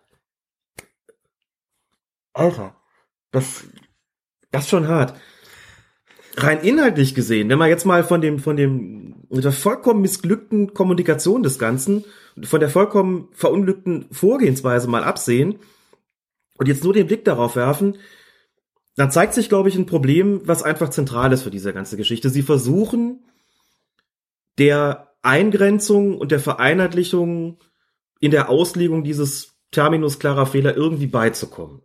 So, und sagen halt, wir haben das fünf Spieltage laufen lassen. Ach so, das ist auch nicht unwichtig, denn da steht, da steht nämlich davor, in dem Schreiben, hm, jetzt muss ich kurz gucken. Sie haben vorher nämlich, Sie haben nämlich vorher geschrieben, genau, ähm, viele Reaktionen auf Entscheidungen und die im Anschluss daran kontrovers geführten Diskussionen an den ersten Spieltagen, ne, bestätigten die schon vorab verschiedentlich geäußerten Bedenken, dass die Einordnung von Situationen in die Kategorie klarer Fehler in schwierigen Situationen, das soll heißen in Grenzfällen, schwer zu vermitteln ist. Und auch für die Videoassistenten war es in der sterilen Studioatmosphäre einige Male ungeheuer schwierig, einer für alle nachvollziehbaren Einordnung des Fehlers gerecht zu werden, ohne im Nachgang Diskussionen auszulösen. Damit sagen sie quasi, wir haben schon mitbekommen, dass da gemeckert worden ist. Und daraufhin haben wir beschlossen, wir ändern jetzt was. Wir sagen es bloß keinem, wir versuchen, gucken erstmal, ob das läuft. Ne? Und haben natürlich den Versuch nicht, unternommen. Der, der Martin Schneider von der Süddeutschen, der schrieb so, das ist so ungefähr, als ob man die Verkehrsregeln ändert, aber es keinem sagt und hinterher Ja. Strafzettel verteilt. Ja, so ein bisschen. So ein bisschen. Ganz guter Vergleich. Das Stimmt, ja. Und ich glaube, sie haben einfach nochmal versucht, der, des Problems Herr zu werden, dass da schon es einfach schwierig war mit dieser Auslegung klarer Fehler. Ja. Ich habe vereinzelt auch irgendwie Stellungnahmen gelesen, was haben die eigentlich in der gesamten vergangenen letzten Saison gemacht? Die Frage finde ich dann schon ein bisschen arg unsachlich, denn die Antwort liegt schon auf der Hand. Versucht Grenzen zu ziehen mit Ja. dem klaren Fehler. Aber nochmal, wir haben es in der vergangenen Folge ja schon mal besprochen, was sie halt nicht äh, konnten. Es gab natürlich keine Reaktion der Öffentlichkeit, es gab keine Reaktion auf dem Platz, weil es ja quasi unidirektional war. Ne? Nur von, die haben die Kommunikation am Platz mitbekommen, konnten aber nicht darauf reagieren. Da kannst du natürlich theoretisch sagen, so und so ist es. Jetzt auch bei den zehn Szenen, die sie mit diesem Brief da mitgeschickt haben, ist es auch so. Die kannst du nehmen und sagen, So stellen wir uns das vor, aber dann kommt eben übermorgen der elfte und der zwölfte Fall dazu und da ist es halt nicht so klar, weil die einen sagen, ist das etwa kein klarer Fehler und warum greift er jetzt nicht ein und andere sagen, was? Das soll ein klarer Fehler sein? Der hätte doch niemals eingreifen dürfen. So und diese Einheitlichkeit ist nicht hergestellt, diese Berechenbarkeit existiert im Grunde genommen auch nicht. Es gibt vergleichbare Fälle, wo der Videoassistent mal eingreift und mal nicht und und darauf hat hat unser Hörer Sternburg hingewiesen in dem, in dem Kommentar. Interessant ist dann schon gewesen, dass in der Öffentlichkeit sich die Diskussion total dahingehend verlagert hat, was macht eigentlich dieser Videoassistent da? Ob der Schiedsrichter da eine vertretbare Entscheidung auf dem Platz getroffen hat oder nicht. Da hat schon keiner mehr drüber geredet. Das Lustige ist tatsächlich, es gibt auf der einen Seite eine Vielzahl von wirklich klaren Fehlentscheidungen, wo, glaube ich, niemand groß drüber diskutieren würde, die korrigiert worden sind, bei denen man klar sagen muss, okay, da hat das schon so funktioniert, wie es sollte. Gut, da, darunter sind äh, klar abzugrenzende Entscheidungen, wie beispielsweise am vergangenen Wochenende beim Spiel Wolfsburg gegen Hertha, wo zwei Abseitstore annulliert worden sind von Wolfsburg, wo man klar sagen muss, ja natürlich, das ist eine absolut hundertprozentig korrekte Entscheidung gewesen, aber da hast du natürlich auch eine Schwarz-Weiß-Entscheidung. Ja, aber dafür ist er ja eingeführt worden, auf jeden Fall. Ich glaube, da, da, das ist ja jetzt mehr so ins Bewusstsein gekommen. Dafür können wir ihn brauchen. Aber da, wo es, wo, es grau wird, da Mhm. wird es halt schwierig. Da, wo es grau wird, wird es schwierig. Und das ist genau das, das ist der zentrale Satz. Da, wo es grau wird, wird es schwierig. Da, wo es subjektiv wird, wird es schwierig. Und diese subjektiven Entscheidungen, also der DFB unterteilt auch äh, so ein bisschen in die, beim Zettelwust hier zurechtfinden, ähm, unterteilt auch so ein bisschen in die einzelnen Kategorien und sagt, ähm, es gibt einen Ablauf bei, eine Rollenverteilung und einen Ablauf bei faktischen Entscheidungen. Es gibt eine Rollenverteilung und einen Ablauf bei Spielvorgängen, die der Schiedsrichter nicht gesehen hat. Und es gibt eine Rollenverteilung, also damit ist gemeint Vide- Videoassistenten und Schiedsrichter und Ablauf bei subjektiven Entscheidungen, subjektive Entscheidungen. Dabei handelt es sich um Be- Bewertung von Spielvorgängen, zum Beispiel bei Zweikämpfen oder Handspielen. Das ist genau der Bereich, von dem du sagst, da wird es dann halt auch relativ bald grau. Auch da würde ich sagen, hat es eine Vielzahl von Entscheidungen gegeben, wo, glaube ich, nahezu jeder sagen würde, das ist absolut richtig gewesen, dass das korrigiert worden ist, dass es geändert worden ist. Aber es hat eben auch eine Vielzahl von Fällen gegeben und für mich liegt das in der Natur der Sache und als, als Grundproblematik des Videobeweises eben vor, eine Vielzahl von Situationen gegeben, die man vergleichen kann, wo im einen Fall der Videoassistent eingeschritten ist und im anderen Fall nicht. Und das ist natürlich dann ein Problem, weil es dann nicht nur im Graubereich bleibt, sondern letzten Endes auch, äh, auch un, ein bisschen unberechenbar wird. Und man muss dazu kommen, wo ich glaube, ist auch ein Hauptproblem liegt, ist, es wird unglaublich schlecht verkauft. Mhm. Also es gilt weiterhin, dass äh, wir haben das ja an, in der letzten Folge am Anfang gehabt. Das hatte der äh, Max Jakob im äh, Rasenfunk im Gespräch mit dir gesagt und ich habe das dann letzte Folge da äh, aus diesem empfehlenswerten Fo- Podcast Rasenfunk könnt ihr übrigens äh, einfach mal abonnieren. Wir sagen das äh, gerne und häufig. Ähm, da hat er auf jeden Fall gesagt, warum erfahre ich eigentlich alles über den Videobeweis nur von Colinas Erben? Das äh, schmeichelt natürlich, äh, stimmt auch nicht ganz. Es gibt auch, ne, bei Spox zum Beispiel gab es eine sehr gute Erklärung zum Thema Videobeweis oder auch andere Kollegen haben sich da verdient gemacht. Aber die Kritik ist in dem Punkt richtig, wo man sagt, der DFB selber, die DFL, die Schiedsrichter, die Schiedsrichterfunktionäre haben es unglaublich schlecht verkauft. Und dazu kommt auch das Problem, was alle sagen, die den Videobeweis im Stadion mal erlebt haben, ist eine Katastrophe. Du stehst da, du jubelst, eine Minute später, drei Minuten später ist dein Tor auf einmal weg und du hast überhaupt keine Ahnung, warum. Es wird nur diese Geste gemacht, die der eine schöner macht, der andere nicht so schön. Du musst halt irgendwie gucken, ah, okay, ist Videobeweis, aber du weißt überhaupt nicht im Stadion, warum das passiert ist. Und das sorgt natürlich dafür, dass die Akzeptanz für den Videobeweis im Stadion, aber dann auch natürlich an den Fernsehern, weil da kriegst du zwar dann noch eine Zeitlupe geliefert, aber du weißt trotzdem nicht hundertprozentig, warum machen die das jetzt. Klar, da sitzt dann ein Gagelmann, der das mal äh, erklären kann, aber der weiß es ja auch nicht hundertprozentig, weil er sitzt da ja nicht mit unten drin. Und dann frage ich mich, wenn du diese Schreiben hast, da werden zehn Szenen gezeigt als Video, da wird erklärt, warum machen wir das so, warum machen wir das so. Da komme ich wieder zu meiner langjährigen Folge, äh, Forderung. Lieber DFB, macht doch mal ein Portal, wo ihr diese Szenen einfach reinstellt und zeigt, wie ihr es euch vorstellt. Ihr Ja. redet immer von Transparenz, seid es doch endlich mal. Hat Fröhlich übrigens auch gesagt, der ja jetzt neuer Projektleiter Videoassistent ist. Er sagt, ich sehe jetzt mein, in der jetzigen Situation als meine zentrale Aufgabe, unseren Schiedsrichtern auf dem Platz und den Videoassistenten die notwendige Sicherheit zu geben. Und jetzt, um die Akzeptanz des Projektes zu stärken, ist Transparenz in den Abläufen und Inhalten eine Grundvoraussetzung. An dem Satz wird er auch zu messen sein. Ja, das Ganz klar. darf halt nicht nur ein Aber- Satz sein, sondern der muss halt auch mal mit. Äh, No, Nochmal zurück zu dieser, zu diesem ersten, inzwischen ja kassierten Schreiben. Aus meiner Sicht ist das vor allen Dingen der Versuch gewesen, im Bereich dieser subjektiven Entscheidungen zu einem Prozedere zu kommen, das sich auch tatsächlich auf dem Platz, also in die Praxis vernünftig umsetzen lässt. Und der zentrale Punkt daran ist letzten Endes, man sagt, der Videoassistent ist dann so ein, so ein Helfer des äh, Schiedsrichters, der bei, wie war das nochmal, grobe, große Zweifel? Jetzt, ich vergesse das nämlich immer. Starke Zweifel. der bei starken Zweifel den, den Schiedsrichter informieren soll.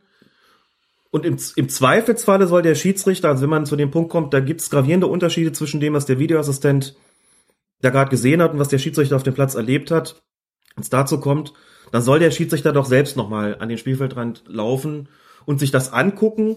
Und dann war eben dieser Satz, die Entscheidung, ob ein klarer Fehler vorliegt, liegt dann bei ihm selbst. mhm. Er trifft die letzte Entscheidung. Was sich eben deckt mit diesem, dieser Eiferdefinition, ein klarer Fehler liegt vor, wenn der Schiedsrichter seine Entscheidung nach Betrachtung der, des Bildmaterials unverzüglich ändern würde. Wenn du diesen Satz so liest, heißt er natürlich auch, das muss ja dann ein Videoassistent auch im Hinterkopf haben. Der muss sich ja dann, wenn ich das, wenn ich Videoassistent bin und du pfeifst, muss ich mir bei einer Situation die Frage stellen, Klaas, bin ich sicher, dass du das unverzüglich ändern würdest? So, und dann dann quatschen wir miteinander und du sagst, habe ich jetzt aber schon anders wahrgenommen. Sag ja gut, da geh halt nochmal selber gucken. ne? Das kommt dem Problem natürlich, es ist der Versuch, dem Problem so ein bisschen beizukommen, hat aber natürlich auch so seine, seine Grenzen. Und insbesondere der Begriff starke Zweifel hat dann dazu geführt, dass nicht nur der Kicker, sondern auch andere gesagt haben, das können wir so nicht machen. Wir haben gesagt, klare Fehlentscheidungen. Also der Versuch, da es irgendwie einzugrenzen bei den subjektiven Entscheidungen, ist da an der Stelle erstmal fehlgeschlagen. Und das hing aber natürlich auch mit der schlechten Kommunikation zusammen, denn es ist ja nicht nur so gewesen, wird ja noch doller, dass, es, dass wir wochenlang nichts gesagt haben. Sie haben noch nicht mal den Präsidenten informiert. Genau, wir sind nämlich dann wieder bei der Chaosfahrt des DFB-Schiedsrichterwesens. Also dieser Brief unterschrieben von Lutz Michael Fröhlich und äh, Helmut Krug ging an die Bundesliga-Vereine. Und dann hat der DFB-Präsident auf äh, Nachfrage von NDR Info gesagt, ich weiß von diesem Schreiben überhaupt nichts und ich halte davon auch überhaupt nichts, weil ich nicht will, dass der Videoassistent eine Art Oberschiedsrichter wird. Das ist natürlich dann jetzt auch schon wieder eine Interpretation von Ja. Herrn Grindel gewesen, muss man dazu sagen. Aber natürlich, wenn der das so sagt, dann wird das natürlich auch aufgenommen in den Argumentationen. Und dazu kam dann noch zu diesem Statement, dass dann am Sonntag, die Bild am Sonntag, über Manipulationsvorwürfe äh, an Helmut Krug berichtete. Helmut Krug soll beim Spiel Schalke gegen Wolfsburg, da muss man dazu sagen, Herr Krug kommt aus Gelsenkirchen, durfte Spiele von Schalke 04 niemals leiten. Jetzt ist er da Supervisor gewesen. Heißt es Supervisor eigentlich, ne? Ich sag Supervisor, aber du darfst keine Supervisor sagen. Mir ist das wurscht. Mir auch. Das ist Deutschland hier. Nein. Äh, Supervisor Helmut Krug soll Einfluss auf das Spiel genommen haben. Und da kann man jetzt mal, bevor wir darüber sprechen, einmal kurz fragen, war das so abgemacht? Dass ein super weisernder Visor ähm, da Einfluss nimmt? Oder wurde das von vornherein ausgeschlossen? Wenn man nachschaut in den Protokollen des IFAB, dann ist die Funktion des Supervisors zunächst mal dafür da, das Spielgeschehen weiter zu verfolgen, wenn der Videoassistent gerade ein Review vornimmt und während das Spiel weiterläuft. Das kann ja passieren. Und dann ist er ja mit was beschäftigt und dann braucht es ja jemanden, der guckt, was in der Zwischenzeit passiert. Ne? Nehmen wir so ein Beispiel auch vom, vom letzten Spieltag, Dortmund Bayern. Ich glaube, es war Sokrates, der Lewandowski gelegt hat, wo sich die Frage stellte, Notbremse ja, nein. Und eine Minute später, knapp eine Minute später, nicht mal ist das Tor für Bayern gefallen. Alles okay, über die Notbremse hat keiner mehr geredet, aber mit Sicherheit, mit absoluter Sicherheit wird in dieser Situation der Videoassistent, es war Harm Osmas, geguckt haben, liegt eine Notbremse vor, und dann braucht's jemanden, der guckt, das Spiel geht ja gerade weiter und die Bayern schießen ein Tor. Ja. Da muss ja auch geguckt werden, alles in Ordnung damit oder haben wir irgendein Problem? So. Das heißt, Helmut Krug hätte in diesen Situationen, da gibt's einen Elfmeter, hätte er gar nicht auf diesen Elfmeter gucken sollen, sondern er hätte auf das fortlaufende Spiel achten sollen. Er soll aber, so schreibt es die Bild am Sonntag, Ja. direkten Einfluss auf die Bewertung der zurückliegenden Szene genommen haben. Dazu kann man vielleicht noch ergänzend sagen, dass es ein Interview gibt mit Lutz Michael Fröhlich, jetzt in seiner Funktion als neuer Projektleiter Videobeweis, in der er angesprochen wird auf diese Einflussnahme und in der er sagt, zwei Dinge sagt. Erstens, wir haben die Ton- und Bildaufzeichnungen von diesem Spiel, das wird also offensichtlich mitgeschnitten, das wusste ich nicht. Die geben eine Manipulation oder geben einen, Manip- bestätigen die Manipulationsverdacht nicht. Frage, warum wird das nicht veröffentlicht? Die Frage kann man stellen. Nehme ich aber zunächst mal zur man, Kenntnis. Muss man stellen. Wenn du, wenn du einen Beweis hast, dass diese Vorwürfe haltlos sind, dann Mhm. musst du ihn bringen. Wenn du die Vorwürfe einfach so im Raum stehen lässt und sagst, die haben sich nicht bestätigt. Der Vizepräsident des Deutschen Fußballbundes, der für das Schiedsrichterwesen zuständig ist, Ronny Zimmermann sagt, Zimmermann sagt auch, das haben wir jetzt ja schon zwei, dreimal angedeutet, Helmut Krug hat seinen Job als Projektleiter Videobeweis verloren, also hat innerhalb von vier Tagen die zweite Degradierung erfahren. Er ist weiterhin Supervisor, er ist weiterhin zuständig für den Kontakt mit dem äh, IFAB, aber er ist, er hat diesen Job verloren. Und Ja. da fragt man sich natürlich, warum? Wenn an den Vorwürfen nichts dran ist, warum verliert der Mann seinen Job? um ihn und die Schiedsrichter zu schützen. Das und da kann ich Begründung. Einfach, da muss man einfach nur mal ganz klar sagen, man darf das ja an vielen Orten nicht sagen, aber in so einem Podcast kann man es einfach mal sagen, das ist doch Bullshit. Also natürlich Mal das, ganz ehrlich, Alex, wenn- das ist das schlechteste Krisenmanagement, was man sich überhaupt vorstellen kann. Alles, was wir jetzt hier erzählt haben, diese ganze Nummer, die Öffentlichkeitsarbeit, wie mit der Krise umgegangen wird. Leute dürfen nicht reden. Es wird nicht erklärt, wie der Videobeweis läuft. Leute werden degradiert. Leute bleiben aber im System. Schlechter kann man es nicht machen. Erstaunlich, ne? Vor allen Dingen, wenn man überlegt, was eigentlich alles vorgefallen ist und was in der Zwischenzeit für Fehler gemacht worden sind. Da muss man, man eigentlich, kann man sich fragen, oder man kann eigentlich die Schiedsrichter nur loben, dass es trotzdem noch so relativ glimpflich dazu abgelaufen Wollte ich noch ist. kommen, jetzt hast du mir tatsächlich eine Pointe Entschuldigung. geklaut. Aber ich meine, das, ja klar. Musst du, das musst du ja mal überlegen. Müssen ja eigentlich Die- die tierisch darunter kriegen- leiden. Die kriegen das ja alles mit und dann, ja, Entschuldigung. Trotzdem, auch weil das auch zur Vollständigkeit gehört, weil du sagst Aufgaben der Supervisoren. Fröhlich hat in dem Interview jetzt nur so eine, in so einer Randbemerkung gesagt, das ist legitim, dass er, dass er da auch seine Meinung dazu abgibt. Wenn er, wenn Fröh, Lutz Michael Fröhlich das als legitim bezeichnet, dann heißt das natürlich was. Und was es heißt, ist eigentlich, liegt eigentlich relativ, relativ klar auf der Hand. Die Funktion heißt Supervisor oder Supervisor der also so quasi so ein bisschen so die, die Oberaufsicht hat, der auch so ein bisschen das Ganze vermitteln soll. Und ich bin eigentlich immer davon ausgegangen, dass es doch gerade bei so einem neuen Projekt wie dem Videobeweis, wie dem Videoassistenten, gut ist, dass da jemand ist als Projektleiter, der so ein bisschen die Fäden in der Hand hält, der Ja. auch so ein bisschen darauf schaut, gerade mit Blick auf diese eben sehr schwierig zu fassende Kategorie klarer Fehler, der so ein bisschen den Blick darauf hat, wie wollen wir eigentlich in Grenzsituationen verfahren?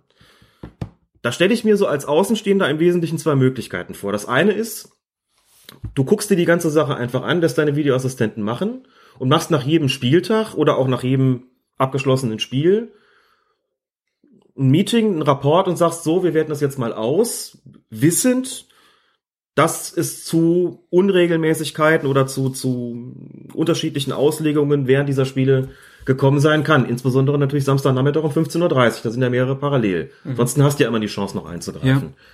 Ich habe mir zweitens das so vorgestellt, dass jemand, dass dieser Supervisor natürlich nicht nur da sitzt und auf den Monitor guckt, wenn gerade ein Videobeweis läuft, sondern dass der natürlich auch vielleicht dafür da ist, eben wie gesagt die Fäden in der Hand zu halten und gegebenenfalls in einer sehr, in einem sehr grauen Bereich, in einer strittigen Situation, ist das jetzt schon ein klarer Fehler, muss da jetzt eingegriffen werden, vielleicht auch im Hinterkopf hat, wir haben ein Jahr lang geübt, wir haben ein Jahr lang Kriterien festgelegt.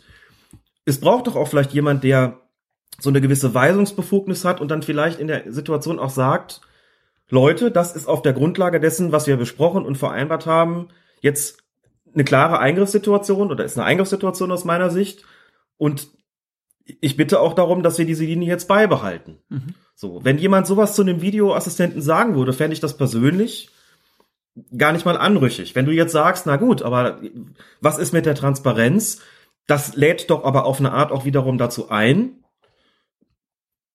vielleicht auch mal eine Anweisung in der Situation zu geben, wo es einem aus irgendwelchen Gründen passt. Das liegt ja letztlich dieser, dem Vorwurf zugrunde. Ne? Krug ist in Gelsenkirchen geboren, da spielt Schalke, da sind zwei krumme Situationen, da soll er was gesagt haben und zack, hast, hast du den Manipulationsvorwurf. Das heißt, den schließt du an dieser Stelle halt nicht aus. Konsequenz des DFB übrigens, um das auch kurz zu erklären, die Supervisoren sind im Prinzip entmachtet worden. So, es hieß, man braucht sie heute nicht mehr, die sollen jetzt also nur noch stumm da stehen und hinterher irgendwie die Auswertung mit den Schiedsrichtern machen. Stellt sich die Frage, ja, und wer guckt jetzt weiter, wenn der Schiedsrichter beschäftigt ist? Antwort, der Videoassistent, Assistent. Da haben wir ja am Anfang drüber gescherzt. Ja, ja, gut, aber Ja, ja. also da ist was aus meiner Sicht total Vernünftiges passiert. Ja. Es sitzen schon seit einer Weile, Aber hab der mich da mal Name, mit dem, der Name ist natürlich der Kracher. mit dem Sportstudio drüber unterhalten. Ja, der Name ist klar. Der Videoassistent, Assistent. Was, was, sind ihr, was sind Ihr Job? Ja, ich äh, bin in der Assistenz des Videoassistenten tätig. Ah, ein Assistent-Assistent.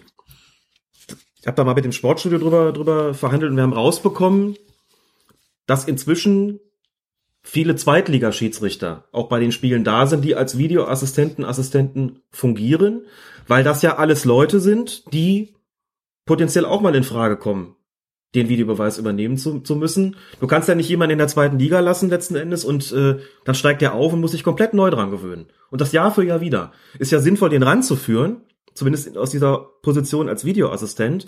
Und die sitzen da und fungieren als Videoassistenten, Assistenten und die gucken weiter und werden bestimmt auch, weil sie ja wirklich vorrangige Assistenten sind, anders als die Operatoren, dem Hauptvideoassistenten dann schon mal die Meinung sagen. Wenn da zwei Leute, ist doch auch gut so. Wenn da vier Augen raufgucken, Ja, okay. so, und dann sagst du Der, als der Videoassistent, Operator, der ja die für die, ähm, Zusammenstellung der Bilder zuständig ist. der darf nichts mehr sagen. Der durfte auch vorher schon nichts sagen. Ja, aber der darf jetzt auch offiziell nichts mehr sagen. Nee, das ist der Supervisor. Ja, aber der, der Operator wurde auch erwähnt, dass der auch nichts mehr, äh, mehr sagen soll. Der durfte Der- noch nie was sagen. Ja, aber das stand da so drin, dass der auf jeden Fall auch nichts mehr sagen soll. So, und äh, das wurde immer so klargestellt, ähm, weil diese Operatoren ja auch so ein bisschen äh, in der Diskussion, auch in der Berichterstattung waren. So, auf jeden Fall, da wurde jetzt gesagt, okay, es gibt den Operator, äh, es gibt den Videoassistenten und den äh, Videoassistentenassistenten.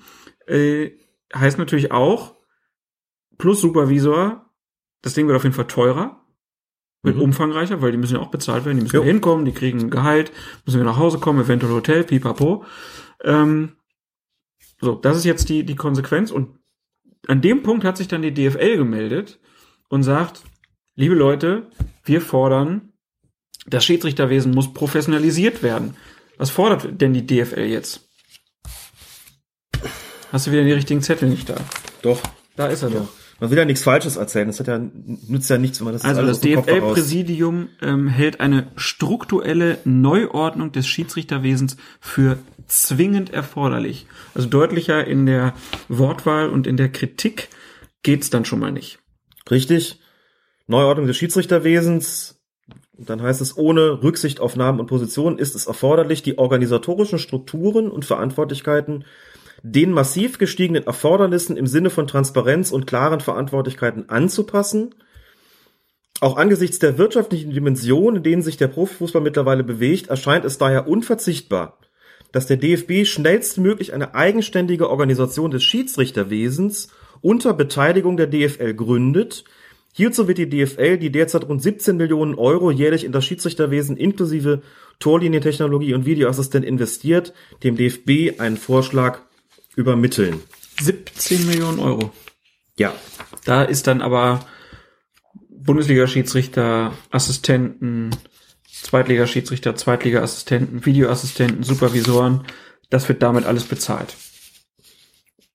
wahrscheinlich. Ich kenne die genaue Aufschlüsselung jetzt ehrlich gesagt nicht. Aber das ist natürlich eine, das wäre eine gravierende Änderung, zu sagen, ihr braucht im Grunde genommen eine eigenständige professionelle Schiedsrichterorganisation, wie es in England zum Beispiel gibt, nur mal so am Rande, die auch entsprechend fungieren soll. Was die DFL da will, ist, das liegt natürlich zunächst mal auf der Hand. bei der DFL, das ist auch kein Geheimnis, geht es seit Jahren darum, dass die Schiedsrichter, die in den Bundesligen pfeifen, enger an, an diese Vereinigung gebunden werden sollen. Am liebsten wäre es denen, glaube ich, grundsätzlich, auch wenn sie das so nicht sagen, wenn die Schiedsrichter im Profibereich der DFL unterstünden.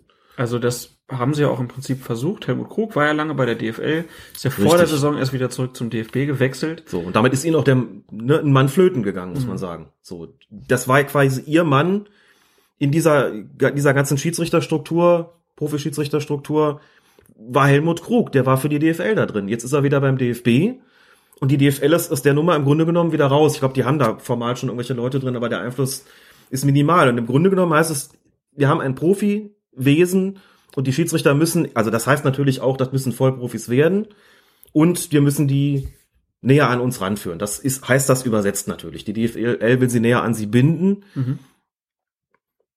Das passiert natürlich in einer Situation, wo der DFB sich so tapsig verhalten hat, um das freundlich zu formulieren. Das ist ja gerade very enraged nochmal zusammengefasst. Man sagen muss, ja klar, wer so eine Angriffsfläche bietet, äh, muss sich auch gefallen lassen und natürlich auch gerade äh, jetzt nicht unbedingt ein, ein Höchstmaß an Professionalität ausstrahlt, um das mal so zu sagen, der muss es sich auch gefallen lassen, dass dann die Organisation der Profivereine kommt und sagt, ihr gehört eigentlich zu uns. Und so wie das gerade läuft, ist das dilettantisch. Das kann nicht sein. Ne? Transparenz und äh, da geht es um Transparenz, da geht es um, um Akzeptanz, die geschaffen werden muss.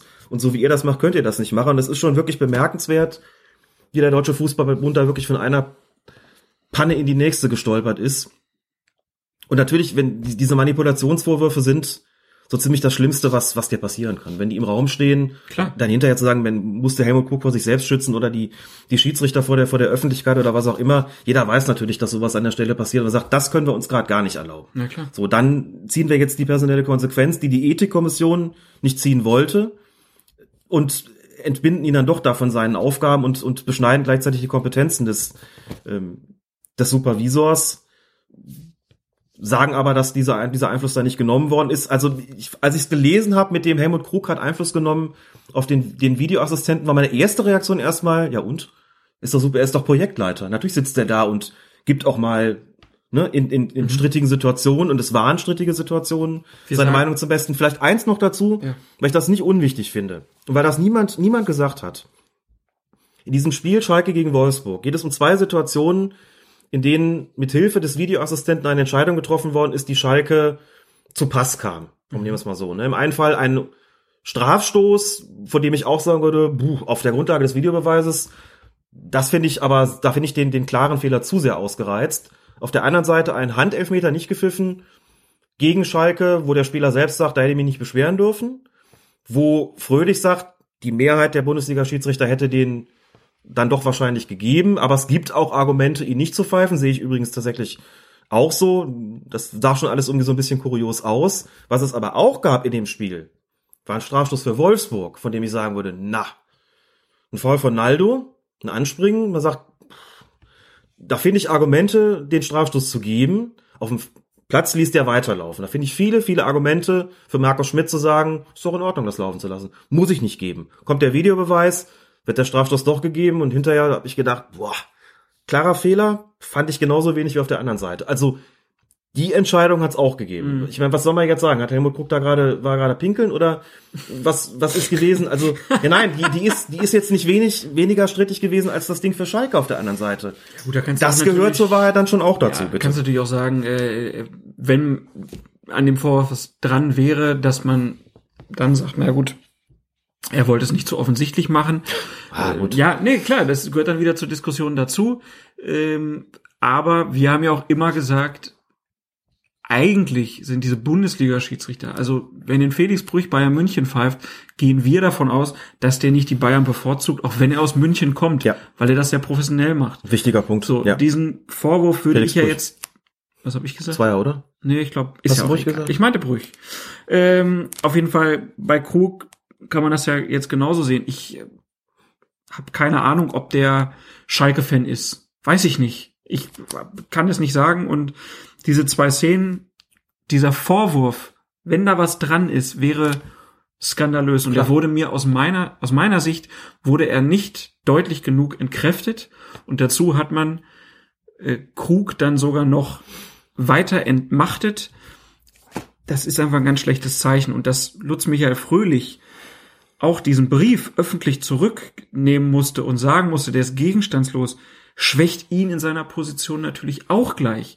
Wenn du so einen Brief zurückziehen musst, Entschuldigung, aber das ist das also noch zwei Sachen, das weil ähm, auch so dieser dieser Supervisorennummer da auch da zeigt sich die die schlechte Kommunikation und die nicht vorhandene Transparenz.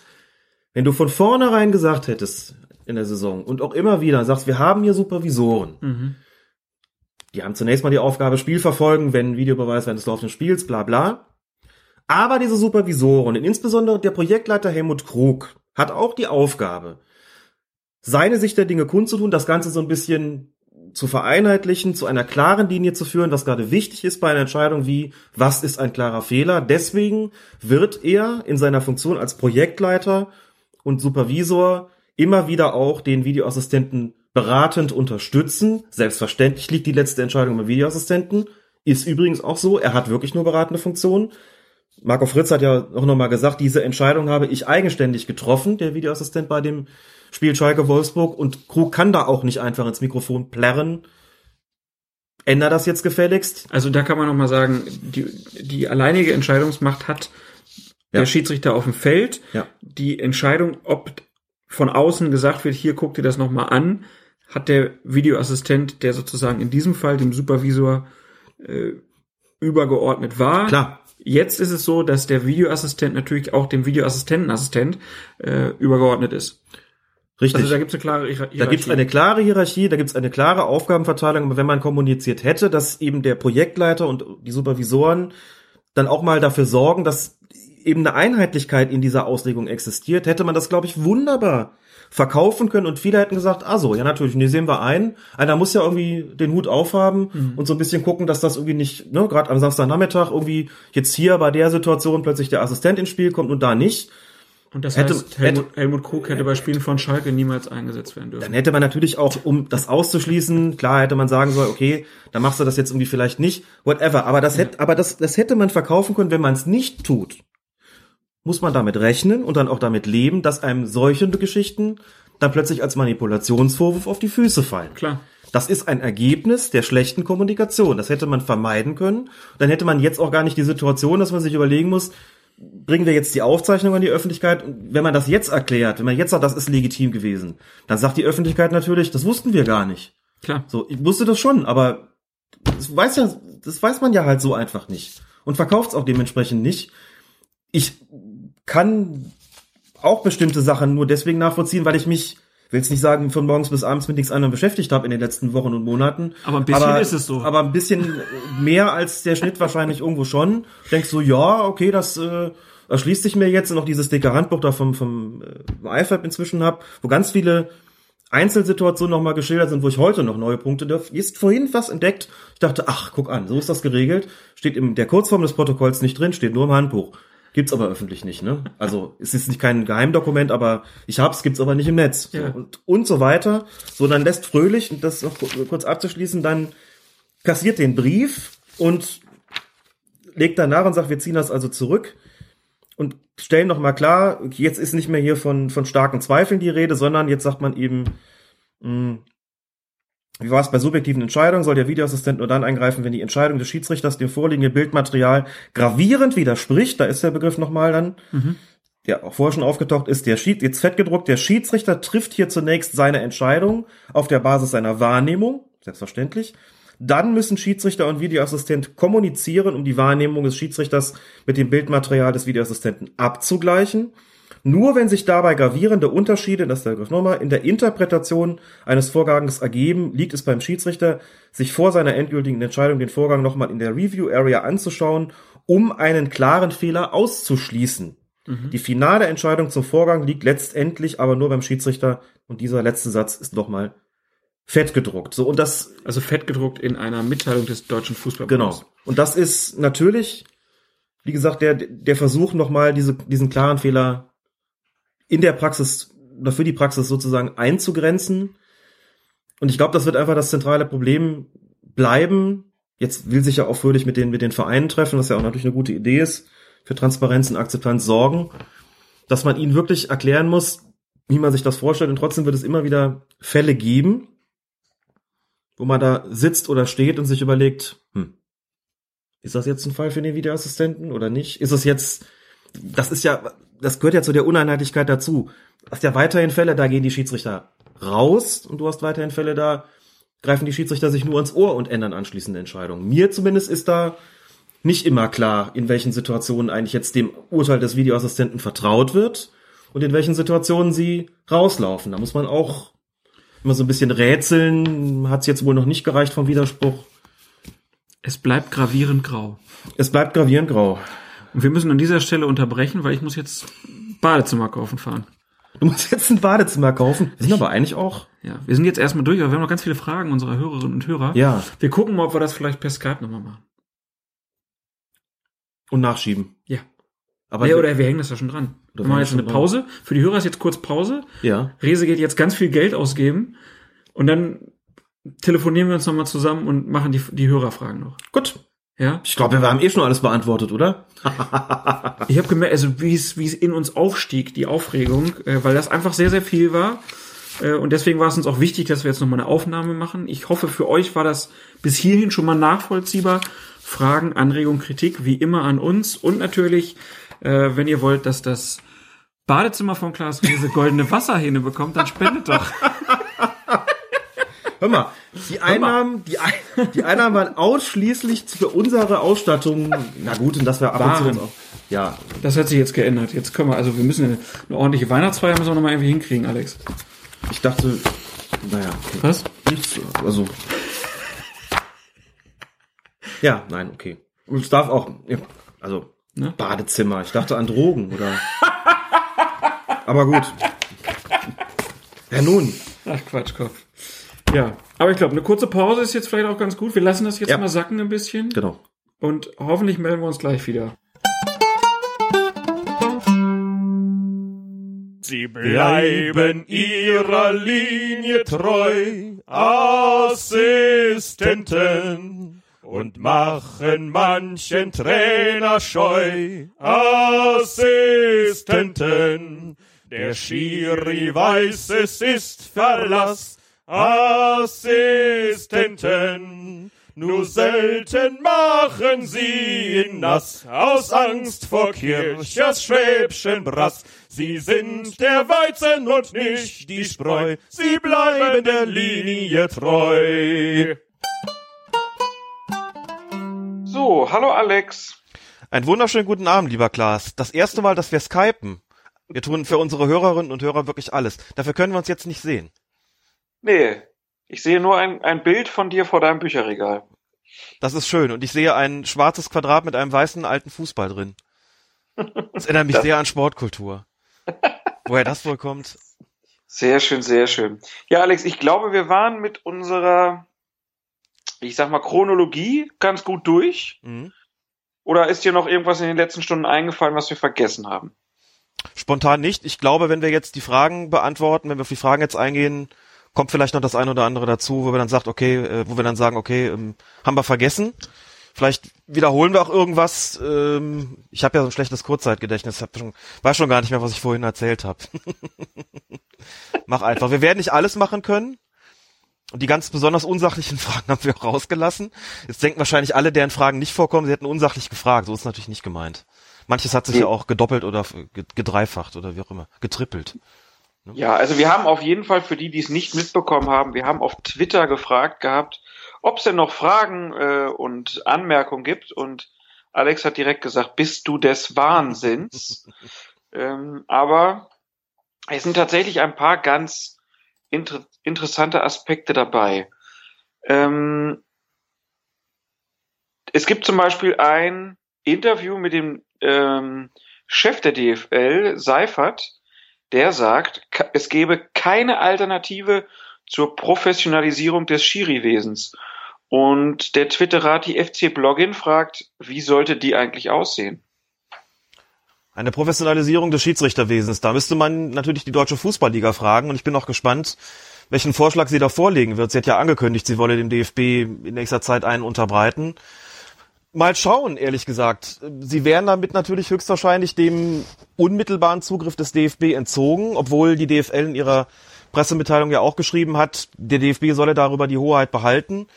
Dazu muss man ja sagen, das gesamte Schiedsrichterwesen im Amateurbereich gehört natürlich zum DFB, aber es gehört eben auch, gehören eben auch die Bundesliga Schiedsrichter dazu.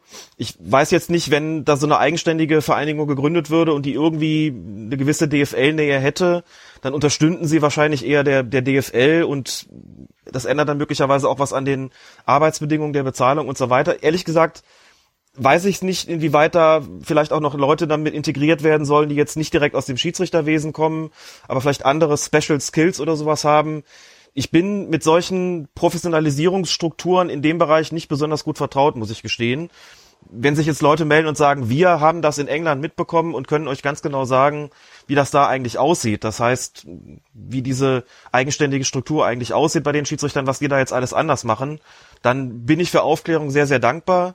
Einstweilen würde ich abwarten, was die DFL da vorschlägt und was sie sich unter einer Professionalisierung jetzt eigentlich vorstellen, denn die Bedingungen waren natürlich eigentlich schon recht professionell. Aber nochmal ist es auch klar, dass bei einer Situation, wie wir sie momentan haben, solche Vorschläge kommen, dass es heißt, also das, was ihr da gemacht habt, das war kein professionelles Verhalten. Ihr habt noch nicht mal den DFB-Präsidenten mit einbezogen, ihr habt die Vereine nicht einbezogen. Ob man dafür jetzt eine gesamte Struktur ändern muss, das weiß ich nicht.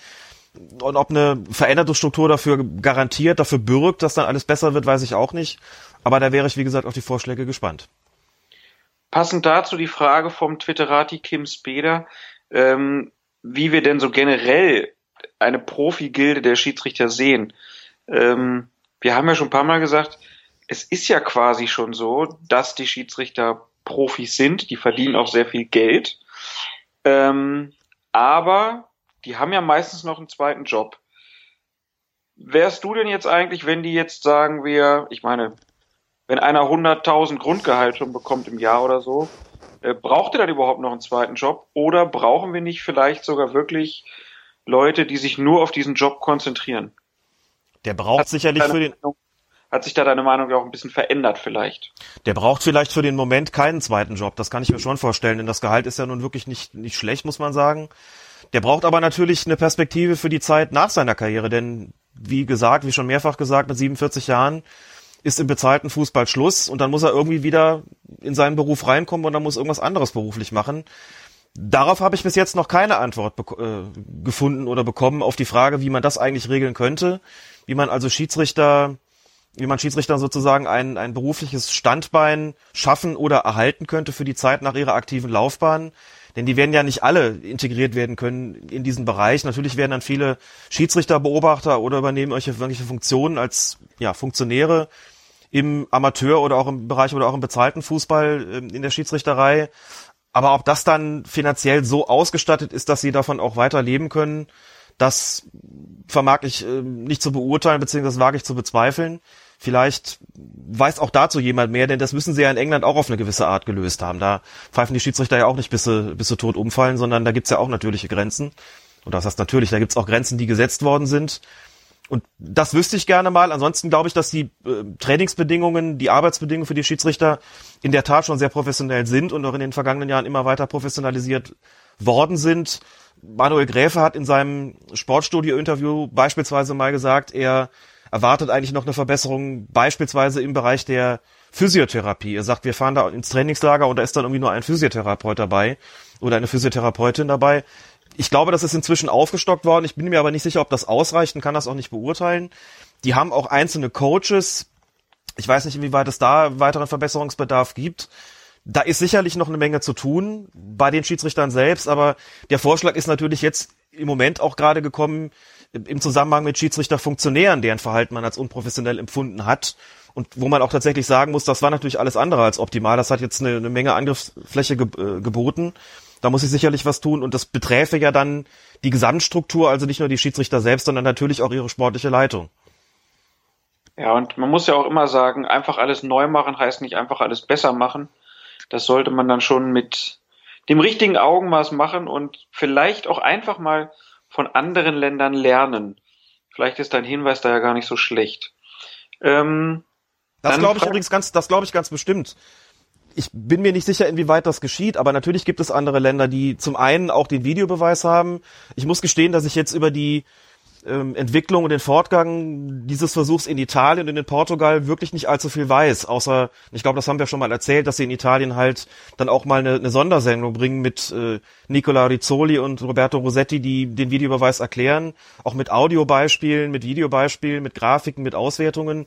Ich glaube, daran kann man sich schon orientieren, was das Thema Professionalisierung und Transparenz auch betrifft. Von Portugal habe ich offen gestanden überhaupt keine Ahnung. Und was die Struktur des Schiedsrichterwesens betrifft, klar, wenn man in anderen Ländern professionelle Strukturen hat, dann wäre es ja geradezu fahrlässig, wäre es geradezu töricht, nicht dorthin zu schauen, um mal zu gucken, ob man nicht unter Umständen was übernehmen kann, ob das nicht irgendwie auch als, als Vorbild dienen kann, möglicherweise. Äh, wenn man das nicht täte, dann würde mich das überraschen, denn es gibt Verbesserungsbedarf, den gibt es eigentlich immer und der Blick über den Tellerrand hinaus ins Ausland, in andere Profiligen, der schadet mit Sicherheit nie. Passend dazu die Frage von Simone, mone-bvb bei Twitter. Die schreibt, äh, ist eine Kommunikation zum Videoreferee aller Italien hier realistisch? Wären nicht spezielle Videoschiedsrichter sinnvoller als wechselnde Feldschiris? Also, dass man Leute hat, die sich da, wie Wolfgang Stark, der ja nicht mehr in der Bundesliga pfeifen darf, sich nur noch darum kümmern.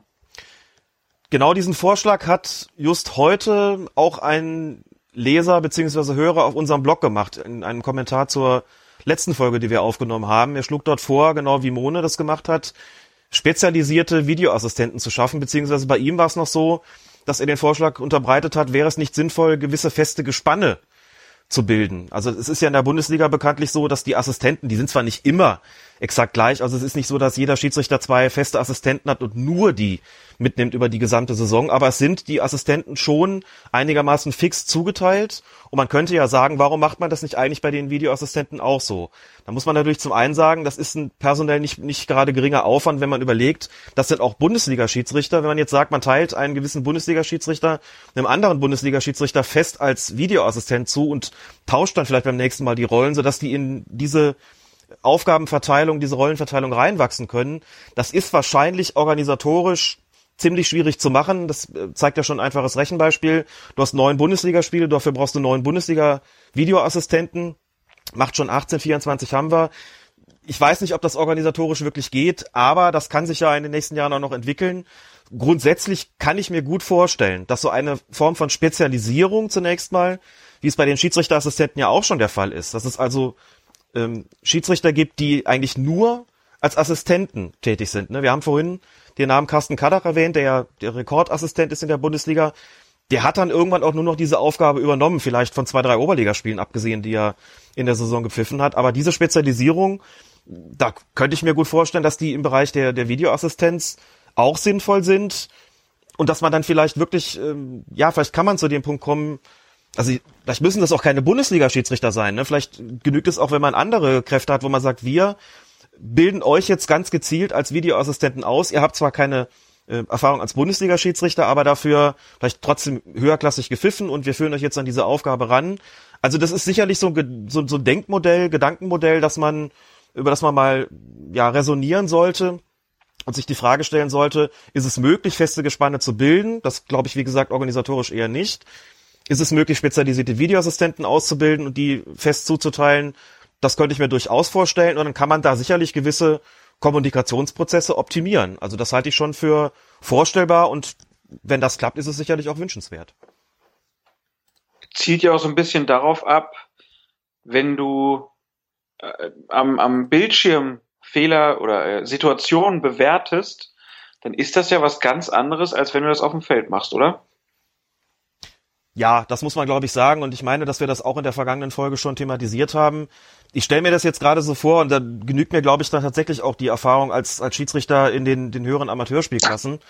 Wenn ich mir vorstelle, dass ich da gerade eine Szene auf dem Feld zu beurteilen hatte, vielleicht noch unter Stress mit ganz vielen Zuschauern draußen, so und dann gibt's wegen dieser ohnehin schon stressigen Szene noch mehr Stress dadurch, dass mir da jetzt signalisiert wird, hier muss jetzt ein Videobeweis stattfinden, der Videoassistent kommt hinzu, muss vielleicht an den Monitor laufen, wenn ich überlege, ich muss jetzt aus dieser ich muss diese Perspektive jetzt verlassen, muss rauslaufen, muss mir das da quasi nochmal im Fernsehen angucken. Ich stelle mir das ganz schön schwierig vor. Ich stelle mir das auch als eine extreme Umstellung vor. Du musst den Fokus auch auf was völlig anderes richten. Du hast plötzlich eine völlig andere Perspektive.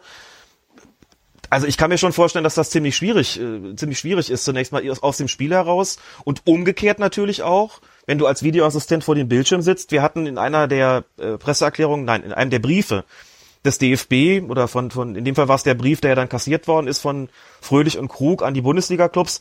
Da stand ja sinngemäß auch drin, in der sterilen Studioatmosphäre ist das für den Videoassistenten auch nicht immer leicht gewesen, ein Gespür dafür zu entwickeln, was jetzt vielleicht dieses Spiel auch, auch braucht. Das ist natürlich was völlig anderes, muss man dazu sagen. Eine dezentrale Lösung in einem Ü-Wagen vor dem Stadion würde da, glaube ich, auch nicht für eine andere Atmosphäre sorgen. Also das ist jetzt, glaube ich, nicht der Punkt an der Stelle.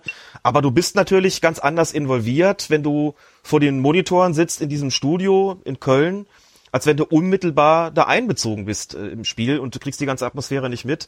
Ich glaube, das kann manchmal auch ein Vorteil sein, dass du eben völlig unberührt bist von irgendwelchen emotionalen Geschichten, die da stattfinden. Aber ich kann mir auch Situationen vorstellen, wo es sinnvoll sein könnte, sozusagen so die so ein Gespür dafür zu entwickeln, was mitzubekommen, auch von der ganzen Atmosphäre, von den Notwendigkeiten und Erfordernissen des Spiels. Also das ähm, ist sicherlich auch so eine Sache, die man auswerten muss.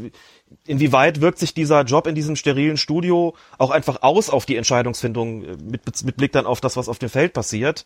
Und ich habe da auch, auch verlauten, ich weiß gar nicht, wo ich es gelesen oder gehört habe, ich habe da mitbekommen, sie haben wohl mal Ton und manchmal irgendwie auch keinen Ton. Das wird vielleicht auch mal gewechselt. Also da scheinen auch noch, sagen wir mal, Optimierungsprozesse notwendig zu sein.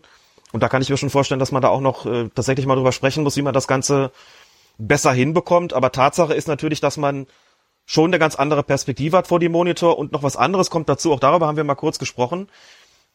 Die Videoassistenten beurteilen vor den Monitoren in letzter Konsequenz Einzelszenen. Und ich glaube, dass es für sie sehr schwierig ist, sie in den Kontext der Spielleitung zu stellen, wie das ein Schiedsrichter auf dem Feld macht. Ne? Das betrifft natürlich insbesondere die Kann-Entscheidungen, wo man sagt, okay, ich habe jetzt auf der einen Seite in einer Situation, die 50-50 war, habe ich laufen lassen. Jetzt habe ich auf der anderen Seite auch eine 50-50-Situation. Jetzt lasse ich dafür die anderen auch mal laufen. Beispielsweise, während du vielleicht als Videoassistent eine Szene isoliert betrachtest und dir gar nicht den Gedanken darüber machst, dass du jetzt vor einer halben Stunde auf der anderen Seite eine ganz ähnliche Situation gehabt hast. Jetzt kann man natürlich einwenden, Alex, wir reden jetzt von Kann-Situationen, wir müssen aber von klaren Fehlern sprechen, aber trotzdem, so einfach ist es ja nicht, wie wir schon auch besprochen haben. Und ich glaube, dass diese Orientierung an Einzelsituationen schwierig ist oder schwierig sein kann. Und ich glaube, dass es einfach erheblich problematischer ist, erheblich schwieriger ist, wenn du ständig auf diese, auf diese Checks konzentriert bist während des Spiels, dann noch den Kontext der Spielleitung im Auge zu haben. Das geht ja sogar mir so, wenn ich mir ein Fußballspiel angucke und muss daneben twittern das ist ja nur Twittern und ohne jede Verantwortung für das, was da auf dem Platz passiert. Da habe ich dann auch schon Probleme, wenn ich dann plötzlich was verpasse und sehe dann eine Entscheidung und habe dann vielleicht das auch nicht mehr so im Kopf. Ich kann mir vorstellen, dass das auch für spezialisierte oder für, für, für gut ausgebildete, für professionelle Schiedsrichter vor dem Monitor auch nicht immer ganz einfach ist, diesen Kontext zu sehen. Das glaube ich auch. Ähm, also das auf jeden Fall eine diskutable Idee, äh, diskutabel vielleicht auch die Idee von Thorsten Kienhöfer, die hat der ähm, WDR-Kollege Burkhard Hupe ähm, nochmal an uns herangetragen. Thorsten Kienhöfer hat nämlich eine Art Teammanager la Bierhoff angeregt. Was haltet ihr davon? Also Bierhoff ist ja mittlerweile nicht nur noch, äh, nicht mehr nur eine Art Teammanager des DFB, sondern da ein bisschen aufgestiegen, aber nehmen wir mal so eine Teammanager-Position. Wie könnte die denn für Schiedsrichter aussehen und was hältst du davon? Ich glaube, mir ist so eine Einrichtung prinzipiell sympathisch. Das könnte möglicherweise auch etwas sein, was man im Zuge einer Professionalisierung schaffen sollte. Also so eine Sprecher.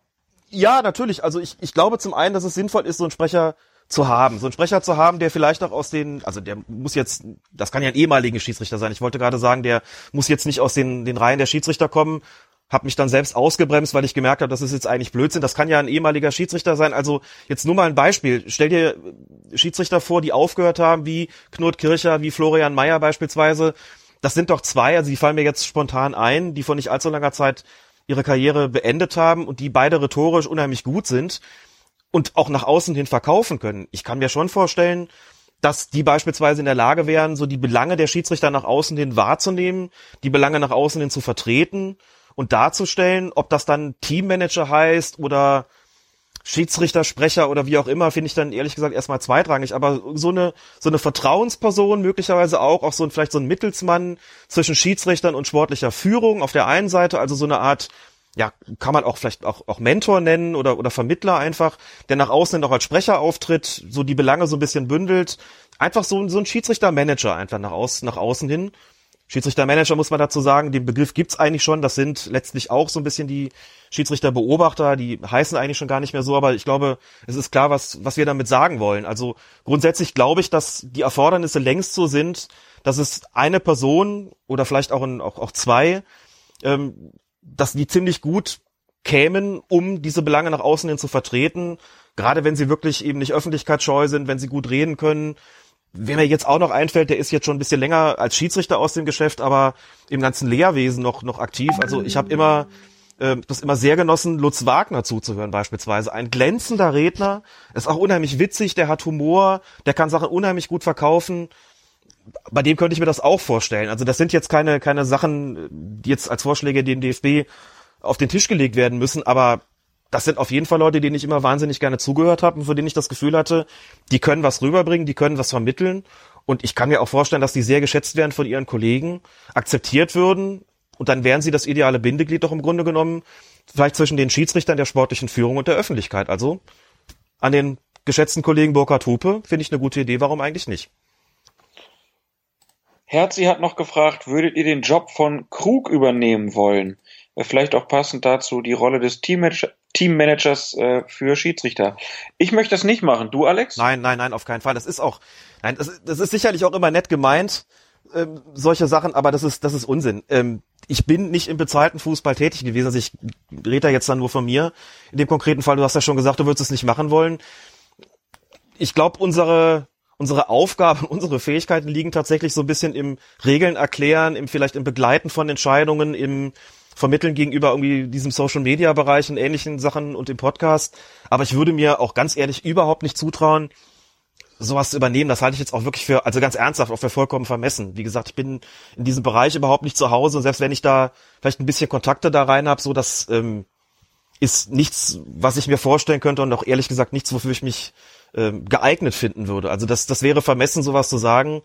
Ähm, damit sind wir noch gar nicht an die Punkt angelangt, wie, wie dankbar das wäre, aber das ähm, finde ich, finde ich tatsächlich vollkommen abwegig.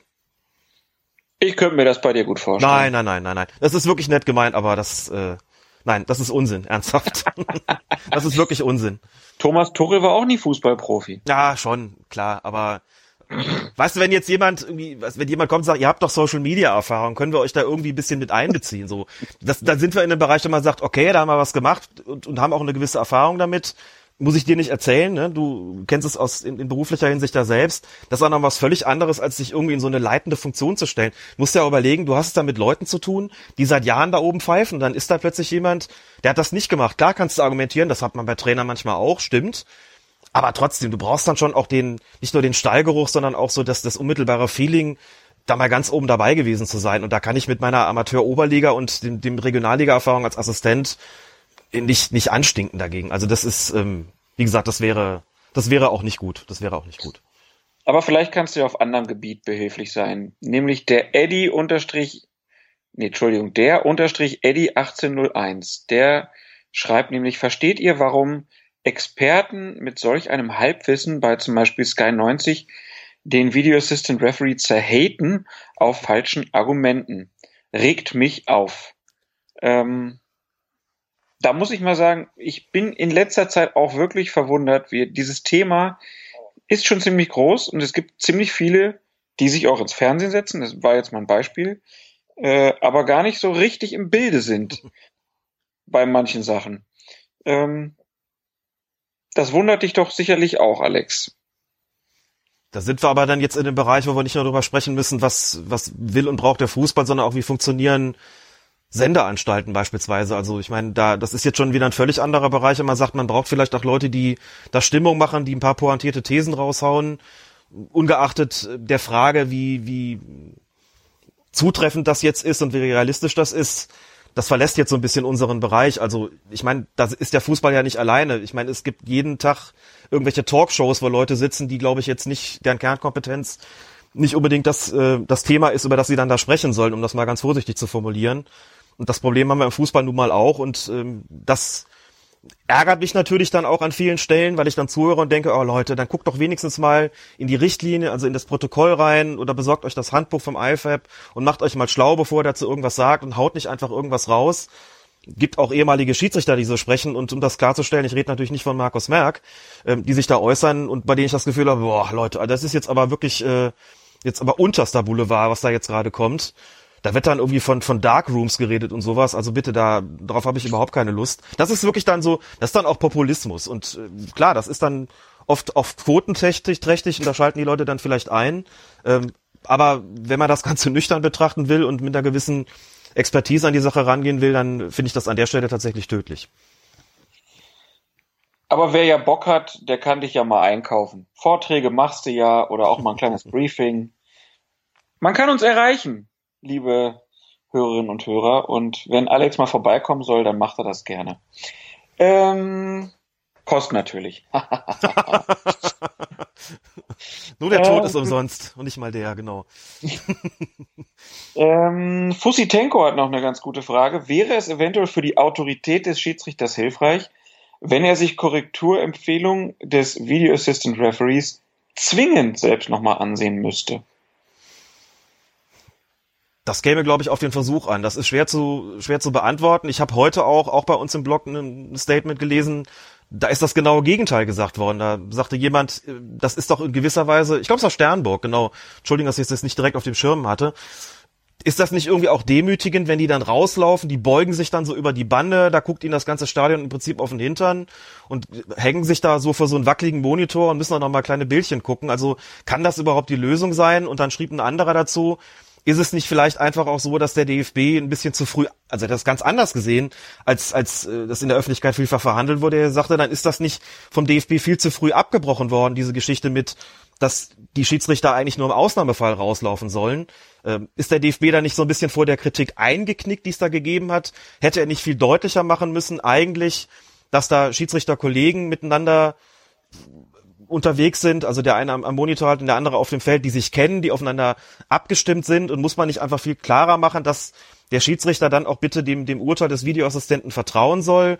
Dieser ganze, diese ganze Geschichte mit, der wird da ferngesteuert oder beeinflusst, den hält der Hörer für Quatsch und sagt halt, das hätte man ganz anders verkaufen müssen. Klar, dann hätte man es aber mal verkaufen müssen. Dann wäre ich gespannt gewesen, ob die Akzeptanz gestiegen wäre, wenn man das so gemacht hätte. Stattdessen hat man ja wie gesagt, die Linie geändert, hat sie einfach öfter rausgeschickt, ohne es zu kommunizieren und hat sich dabei offensichtlich gedacht, mal gucken, wie die Akzeptanz dann aussieht und ähm, Jetzt sind wir in der Situation, in der wir jetzt nur mal sind und haben festgestellt, naja, bisschen gestiegen ist es zwischendurch schon und trotzdem haben wir gerade offensichtlich ein, ähm, ein ernsthaftes Problem.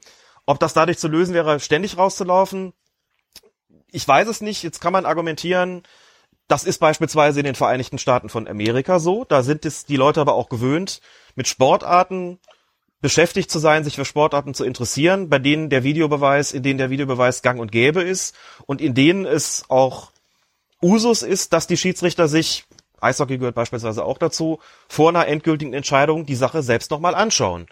Und in anderen Sportarten funktioniert das. Ich bin immer so ein bisschen zurückgehalten, weil ich nicht automatisch den Bogen spannen möchte zum Fußball und nicht automatisch sagen kann, das, was in anderen Sportarten, die auch nach völlig anderen Regularien ablaufen und eben vor allen Dingen andere Sportarten sind, was da funktioniert, muss für den Fußball prinzipiell auch funktionieren. Da bin ich nicht sicher.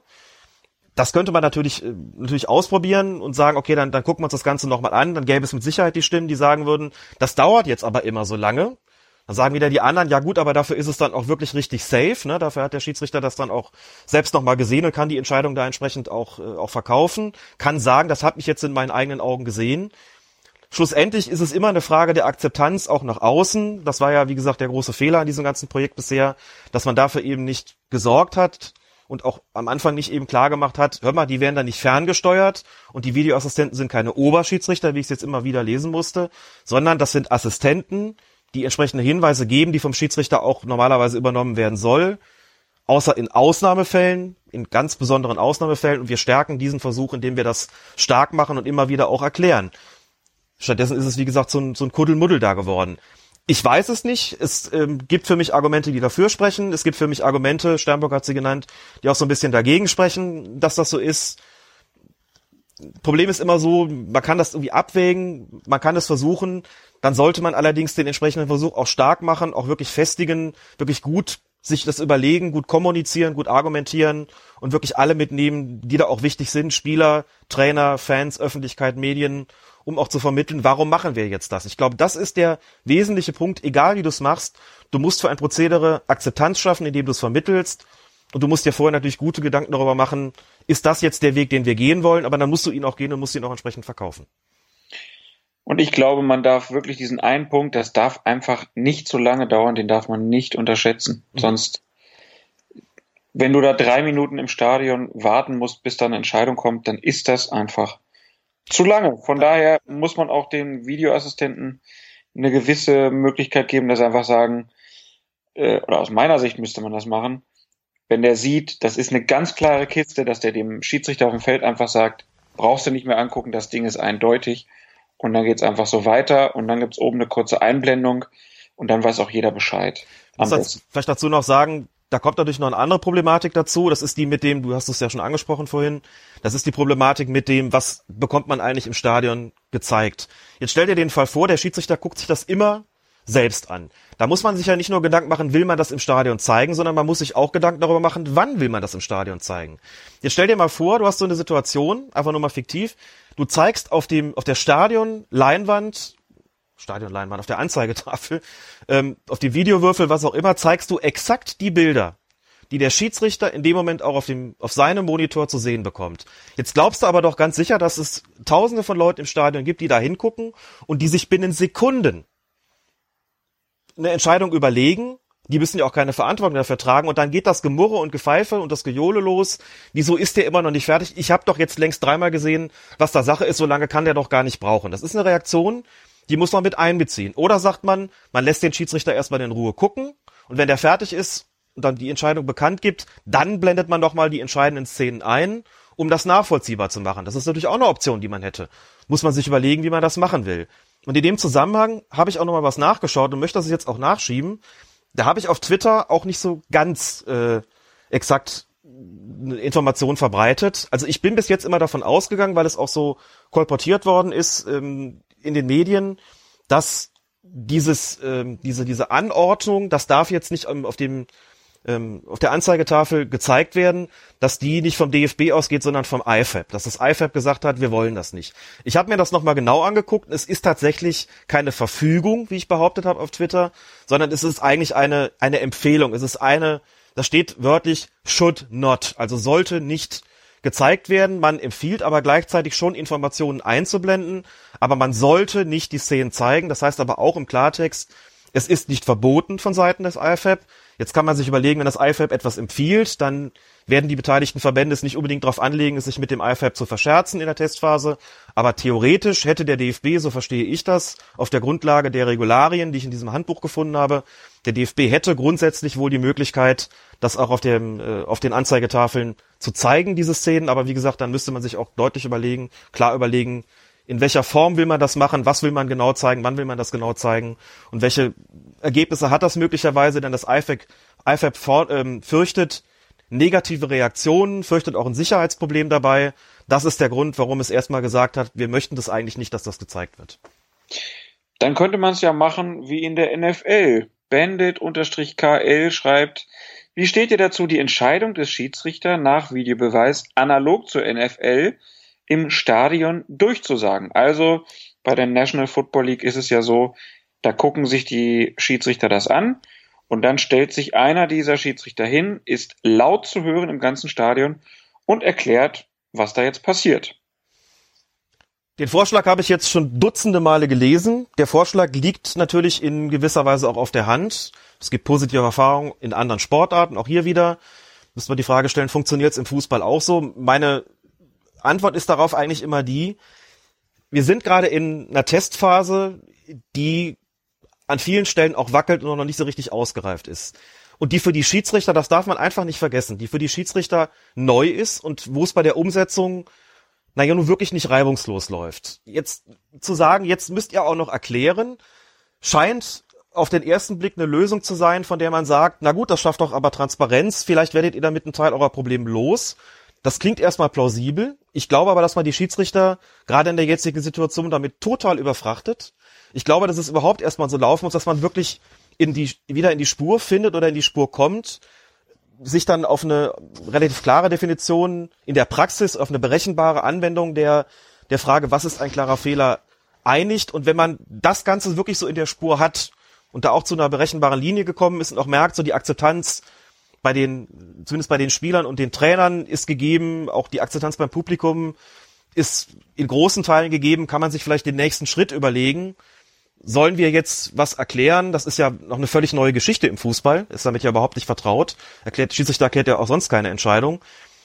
Oder müssen wir das irgendwie anders machen? Genügt es nicht möglicherweise, wenn man gewisse Zeichen irgendwie macht? Muss es vielleicht eine neue, muss vielleicht das eine oder andere neue Zeichen geben äh, des Schiedsrichters, um zu signalisieren, ich habe jetzt hier dieses aus diesen und jenen Gründen geändert, kann ich das auf diese und jene Art und Weise klar machen oder muss ich da wirklich eine, eine Durchsage über die Stadionlautsprecher veranlassen oder ist es der vierte Offizielle, der das dann dem Stadionlautsprecher erklärt oder wie muss ich das machen? Da kann man sich sicherlich Gedanken drüber machen, aber ich glaube, dass es zum gegenwärtigen Zeitpunkt einfach nicht möglich wäre und wie gesagt für eine totale Überfrachtung sorgen würde in, in einer Situation, wo die Schiedsrichter noch äh, Probleme haben, das überhaupt anzuwenden. Ich glaube, das, das ist momentan einfach noch zu viel. Mhm. Aber eine Option, die man vielleicht irgendwann mal besprechen könnte. Ja, ich finde das auf jeden Fall in der NFL ganz gut gemacht. Also da, dass der dann nochmal kurz erzählt, was passiert ist und warum es welche Strafe gibt, finde ich eigentlich eine ganz gute Nummer. Ob das dann der Schiedsrichter auf dem Feld machen muss oder ob das der vierte Offizielle ist, ist mir im Prinzip wurscht. Ähm, aber das wird die Zeit zeigen, da hast du wahrscheinlich auch recht. Ich denke mal, beim Football ist das auch nicht von einem auf den anderen Tag ähm, so richtig rund gelaufen. Die machen das, glaube ich, schon seit 15 Jahren oder so. Mhm. Da hat sich natürlich auch vieles eingespielt. Vielleicht braucht man für sowas auch einfach noch ein bisschen Zeit. Ähm, was hatten wir hier noch? Ich will jetzt nicht zu viel vergessen, deswegen scrolle ich jetzt noch einmal hier kurz durch. Hm. Der dubiose Kerl fragt, wie ist eure Prognose zum Videobeweis? Wird er jetzt eingestampft, ausgeweitet, reformiert oder bleibt er weitgehend unverändert? Na, zunächst mal versucht man sich einer, einer Reform, ganz offensichtlich, äh, einer Reform dahingehend, äh, dass man jetzt nochmal die Schiedsrichter zusammenzieht, damit ja auch die Videoassistenten und sicherlich auch nochmal deren Assistenten, dass man mit den Vereinen nochmal ins Gespräch kommen möchte. Wie gesagt, Fröhlich hat ja angekündigt, sie wollen ja jetzt noch, noch deutlich transparenter werden als es bis jetzt der Fall gewesen ist und eine Reform vielleicht dahingehend, dass man nochmal sich Gedanken darüber macht, in welchen Situationen will man jetzt wirklich klar einschreiten, also wie formuliert man das? Also stand jetzt, wie gesagt, bei gravierenden Widersprüchen in, äh, in sub, sogenannten Subjekt, bei subjektiven Entscheidungen, bei gravierenden Widersprüchen zwischen Videoassistent und Schiedsrichter soll auch gegebenenfalls eben die, die Review Area eingeschaltet werden.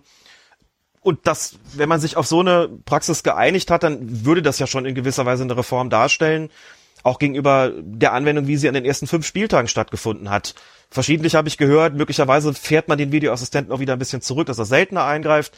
Also ich glaube, da wird gerade noch mal der Versuch unternommen, das, das noch mal gründlich äh, zu durchdenken, noch mal eine klare Linie vorzugehen, diese klare Linie dann auch endlich an, für alle Beteiligten zu kommunizieren und damit zunächst mal weiterzumachen. Ich gehe davon aus, gehe fest davon aus, dass es, anders als es äh, Hacking vermutet hat, den Videobeweis auch nach der Winterpause noch geben wird, also dass er da nicht eingestampft werden wird. So sind die bestimmt bis jetzt auch ähm, von Seiten der Offiziellen, die gesagt haben, wir führen diesen Test natürlich fort. Und dass man dann tatsächlich eben am Ende der Saison nochmal einen Strich drunter machen wird und gucken wird, äh, wie sind wir damit klargekommen und wie hat sich die ganze Sache jetzt nach dieser, nach diesen Krisenerscheinungen im Herbst 2017 eigentlich weiterentwickelt. Was haben die Gespräche mit den Vereinen gebracht? Wie hat die Praxis danach ausgesehen? Wie sind wir damit vorangekommen? Also zunächst mal glaube ich, dass man da Schritt für Schritt denken sollte und einfach versuchen sollte, das nochmal auf, äh, auf wirklich stabile, auf ein stabiles Fundament zu stellen, gerade mit, mit äh, der entsprechenden Transparenz und dann weiterzusehen. Aber meine Prognose wäre, das wird schon bis zum Ende der Saison durchgehalten werden. Ich glaube da ehrlich gesagt nicht an einen vorzeitigen Abbruch. Das war jetzt eine Tautologie, ein Abbruch ist ja immer vorzeitig, ne? Aber du weißt, was ich meine. Ich weiß, was du meinst. Aber ich fand schon stark, dass äh, Dieter Hecking, Trainer von Mönchengladbach, sich hinsetzt und sagt, ich glaube, das wird im Winter eingestampft. Das war schon ein Statement. Ja, das ist wohl wahr. und das sagt er als äh, Befürworter. Also ich glaube, es war eher ja. als Befürchtung gemeint, wenn ich das richtig verstanden habe. Ne? Ja, kann auch sein, aber es war auf jeden Fall so, vielleicht war es auch einfach nur nochmal ein, ein Weckruf. Äh, entweder wir lassen uns jetzt nochmal auf die Geschichte ein und zerreden uns das nicht, weil sonst ärgern wir uns in zwei Jahren, dass wir uns das Projekt selber wieder zerschossen haben. Ähm, kann man auch so sehen. Ich weiß es nicht so genau. Dazu kenne ich Dieter Hecking nicht gut genug, obwohl er in meiner Heimat wohnt. ähm, dann haben wir noch eine Frage von Florianska, wenn ich das richtig lese. Äh, kann der DFB nach Ende der Testphase über den Einsatz des Video Assistant Referee in der Bundesliga selbst entscheiden oder bestimmt die FIFA? Weder noch, es bestimmt das letzten Endes das IFAB. Nach meiner Kenntnis wird es im März 2018 und ich, wenn ich nicht irre, ist das so die, der Termin für die, für die jährliche Sitzung des IFAB, wird es in diesem März 2018 eine umfangreiche Auswertung geben. Die findet natürlich nicht erst dann statt, sondern die findet natürlich ständig statt. Du hast es ja vorhin ja auch schon mal gesagt, Helmut Krug ist derjenige, der weiterhin dafür zuständig ist, die Ergebnisse aus dem Test in der Bundesliga ans IFAB weiter zu liefern. Das IFAB wird also permanent natürlich informiert von den beteiligten Verbänden, wie läuft denn das so bei euch? Aber es soll eben Anfang nächsten Jahres im Frühjahr eine Auswertung geben von Seiten des IFAB und dann wird, so ist der jetzige Stand der Dinge, beschlossen, ob der Videoassistent ins Regelwerk aufgenommen wird als feste Einrichtung. Feste Einrichtung heißt für die Verbände, die ihn entsprechend einsetzen möchten. Oder cancelt man den ganzen Versuch wieder. Also wir haben eine zweijährige Testphase, erstes Jahr offline, zweites Jahr, in dem wir jetzt sind, online. Dann wird beschlossen, wird er zu einer dauerhaften Einrichtung, ja oder nein. Das ist, wie gesagt, die Entscheidung des IFAB. Da kann der DFB, wenn das IFAB sagen sollte, wollen wir nicht, nicht einfach sagen, wir machen das aber trotzdem. Umgekehrt könnte er natürlich, wenn das IFAB sagt, wir führen es fort, könnte der DFB theoretisch sagen, wir wollen aber nicht mehr daran beteiligt sein. Das äh, halte ich aber für relativ unwahrscheinlich. Und die FIFA hat inso, nur insofern was damit zu tun, als sie mit vier Mitgliedern in diesem achtköpfigen IFAB-Gremium sitzt. Da kann sie dann auch mit darüber befinden. Sie ist aber nicht die Instanz, die über die Fortführung des Videoassistenten-Experiments entscheidet, beziehungsweise nicht entscheidet über die Überführung des Experiments dann ins reguläre Regelwerk. Noch eine Frage von Markus J16. Äh, eurer beiden Aufstellungen Pro und Contra zum möglichen Video Assistant Referee Einsatz bei Gelb-Rot wäre interessant. Also, bei gelb-roten Karten darf der Videoassistent auch jedes Mal drauf gucken. Bist mhm. du dafür oder dagegen?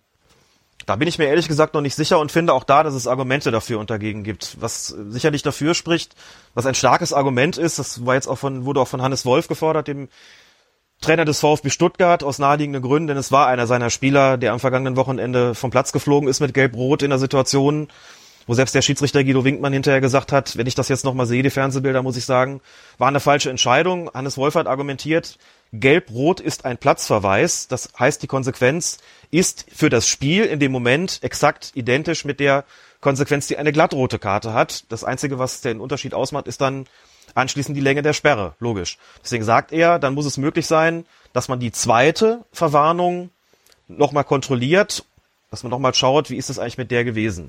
So, das Gegenargument lautet natürlich, die zweite Verwarnung ist regeltechnisch betrachtet nur eine weitere Verwarnung. Verwarnungen werden grundsätzlich nicht geprüft. Deswegen macht man das bei Gelb-Rot auch nicht. Das ist nur der Erhalt einer zweiten Verwarnung. Es gibt das Argument, ja gut, dann prüft man die zweite gelbe Karte. Und was macht man denn, wenn die zweite gelbe Karte voll aufberechtigt ist, aber die erste gelbe Karte dieses Spielers irgendwie eher der Fantasie des Schiedsrichters entsprochen hat? Dann geht der ja trotzdem runter. Dann hat man in, in einem Fall eine Situation, wo man sagt, ja, die zweite war unberechtigt, das haben wir jetzt korrigiert, jetzt darf der draufbleiben. Wir haben den anderen Fall, wo die zweite ganz klar berechtigt ist, die erste aber nicht, dann muss er runtergehen. Das würden über kurz oder lang die Leute auch als ungerecht empfinden. Man kann aber schlechterdings nicht bei einer gelb-roten Karte auch die erste Karte noch prüfen, denn da ist das Spiel bereits fortgesetzt. Das scheidet von den Regeln einfach aus. Da ist eine Prüfung nicht mehr möglich. Dann müsste man dazu übergehen, alle gelben Karten zu prüfen. Das will man, wie ich finde, aus guten Gründen nicht. Und deswegen hat man gesagt, dann geht's bei einer gelb-roten Karte auch nicht. Und das sehe ich so ein bisschen auch im regeltechnischen Bereich wirklich kritisch. Da denke ich, klar, die Konsequenz ist schwerwiegend, das sehe ich schon ein. Ja, zweite gelbe Karte, aber vor dem Hintergrund der gerade eben geschilderten Problematik bin ich ehrlich gesagt skeptisch, ob das eine gute Idee ist.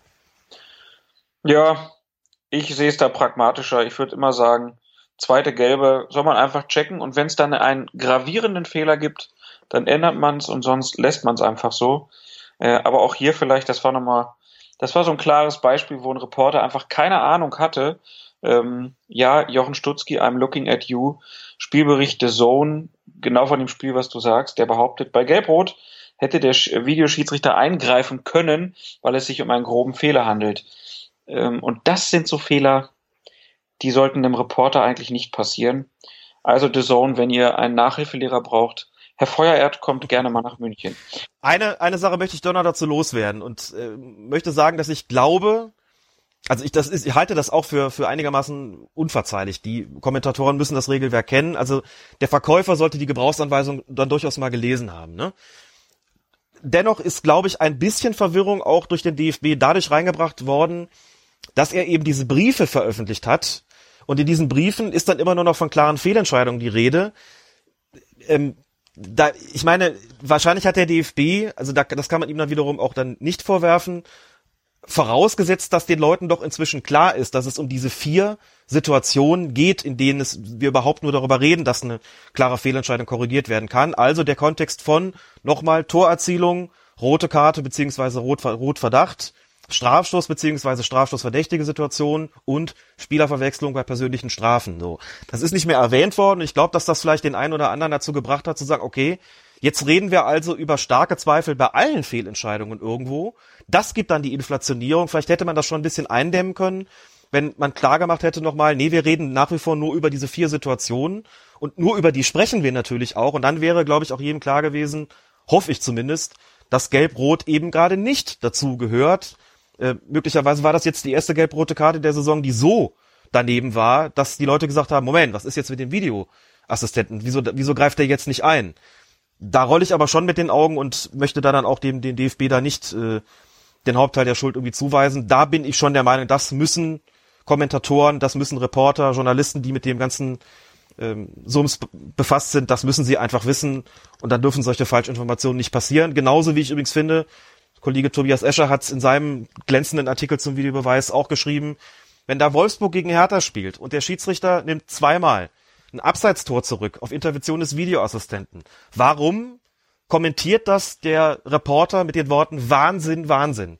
Der Videoassistent hat exakt den Job gemacht, für den er da ist. Der Schiedsrichter hat exakt die Entscheidung getroffen auf der Grundlage des Videobeweises, die richtig war. Was ist denn daran Wahnsinn, wenn man zwei Abseitstore zurücknimmt, die der Schiedsrichterassistent auf dem Feld nun mal nicht erkannt hat? Dann hat das exakt so funktioniert, wie es sollte. Und davon Wahnsinn zu reden, ist dann auch eine Form von Stimmungsmache, die ich überhaupt nicht nachvollziehen kann. Mal abgesehen davon, dass er beim ersten Ding auch nicht kapiert hatte, warum das jetzt überhaupt abseits gewesen ist. Aber da sitze ich dann teilweise schon vorm Fernsehen und denke mir, oh, kümmert euch dann doch ein bisschen mehr um die Regeln. Also ähm, und pfeift mal fünf Spiele selber, dann ähm, das stärkt das Feeling, aber davon hat man es ja schon ein paar Mal.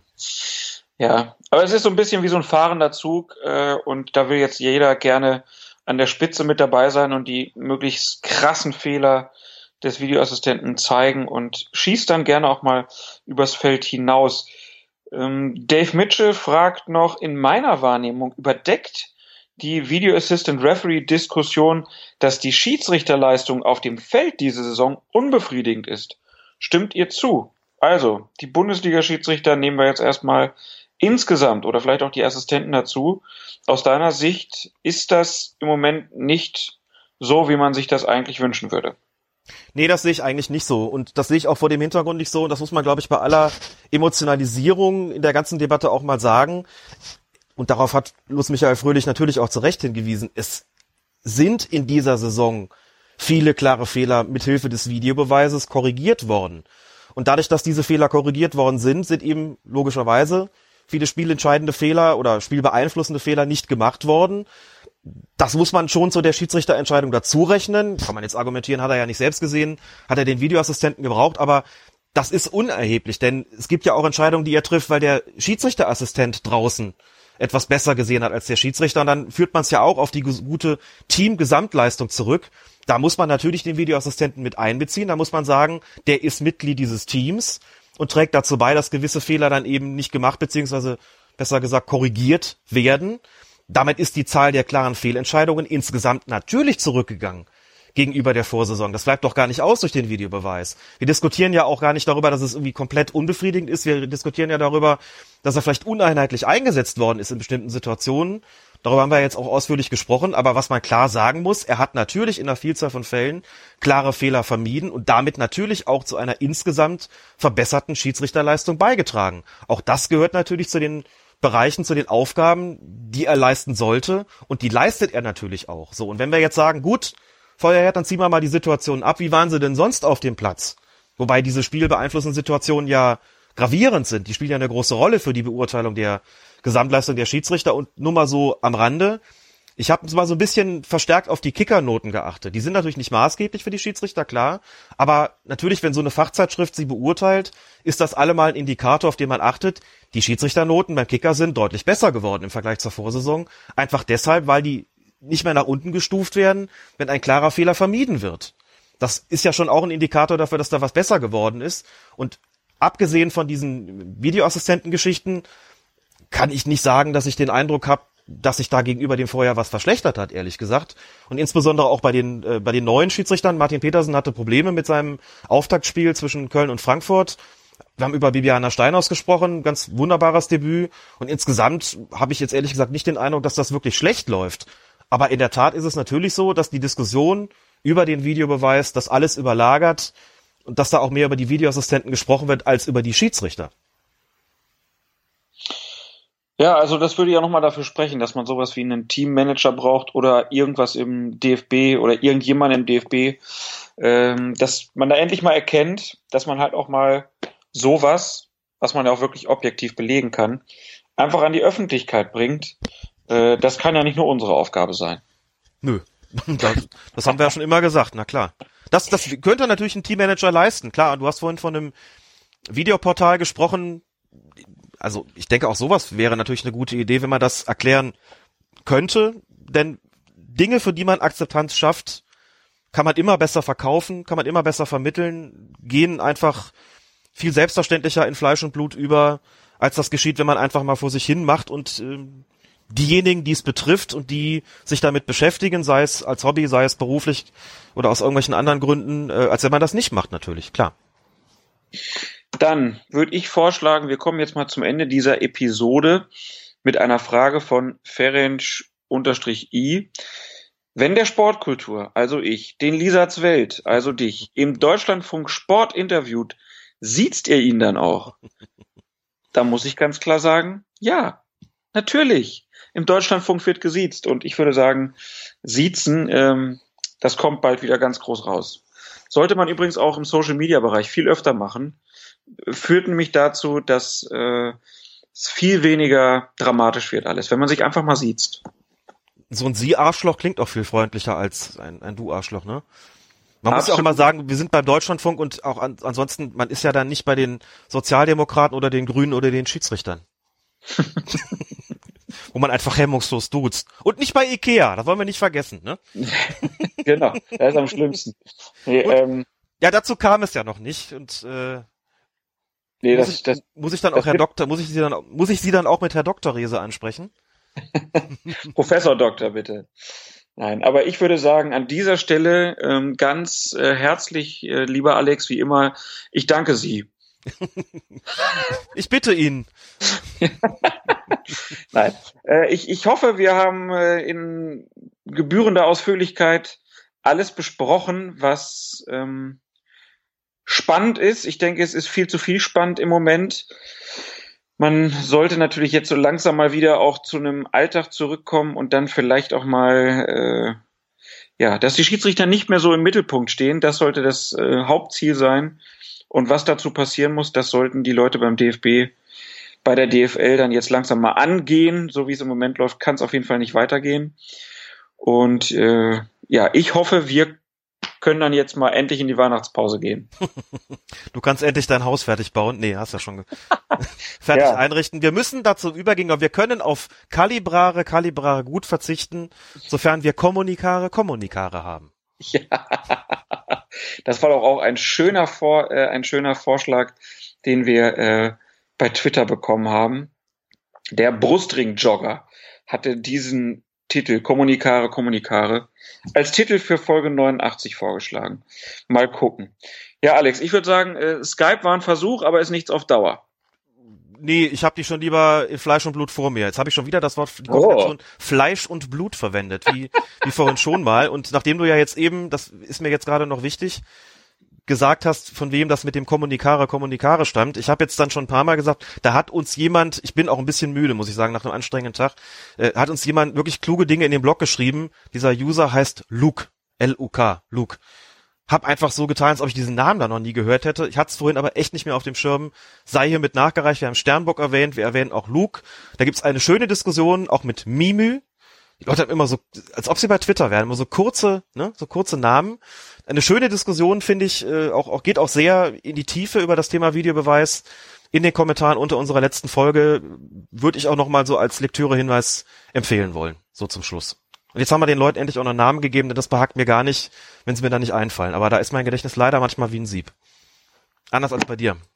Ja, naja, ähm, das ist, glaube ich, alles in Ordnung und diese Diskussion lohnt sich auf jeden Fall, habe ich auch nachgelesen. Und wer meint, so generell lohnt es sich, das, was der Feuerhärter macht, der kann ja auch mal bei ihm in die Amazon Wishlist gucken, da mal ein Präsent raussuchen, ne, für Twitter und so weiter. Kann man auch mal eine Spende loswerden. Ist alles bei uns auch möglich, freuen wir uns drüber und freuen uns auch, dass ihr wieder zugehört habt und wenn ihr unsere Folge dann noch irgendwem weiterempfehlt, empfehlen wollt, dann äh, freuen wir uns natürlich umso mehr. Alex, vielen Dank. Ja, gerne, Und wir haben die Widmung vergessen, das können wir nicht bringen. Wir können Oh. jetzt nicht 89 Folgen machen und eine Widmung. Ne? Wir Nee, widmen nee, diese das- Folge einfach, das passt ja zu diesem Thema, den Videoassistenten, Assistenten und den Operatoren. Finde ich, oder? Der Videoassistent, Assistent. Ich glaube, beim Postillon haben sie heute eine Flasche Shampoos aufgemacht. Ich kommentiere das nicht. Ich finde das durchaus sinnvoll. Alles klar, Alex. Dann dir noch einen schönen Abend und unseren Dir auch. Hörerinnen und Hörern natürlich auch. Der Gräfe ist ein typisch Fußballmann für DFB, DFL, man lassen die noch nicht sterben. So ein Arschloch hat Alex verpiefert. Kein Elfmeter. Wir wären aufgestiegen. Und jetzt, was ist jetzt? So ein faul Schwein in der Bundesliga. So ein Dreck. Verzweifel. Welcher Gräfe ist ein riesiger Arschloch. Große Vereine redet mal und kleine, die es verdient haben, die bleiben einfach am Boden. Fußballmann für DFB, DFL, mit euch. Keep calm and listen to Colinas Erben. Colinas Erben. Der Schiedsrichter-Podcast.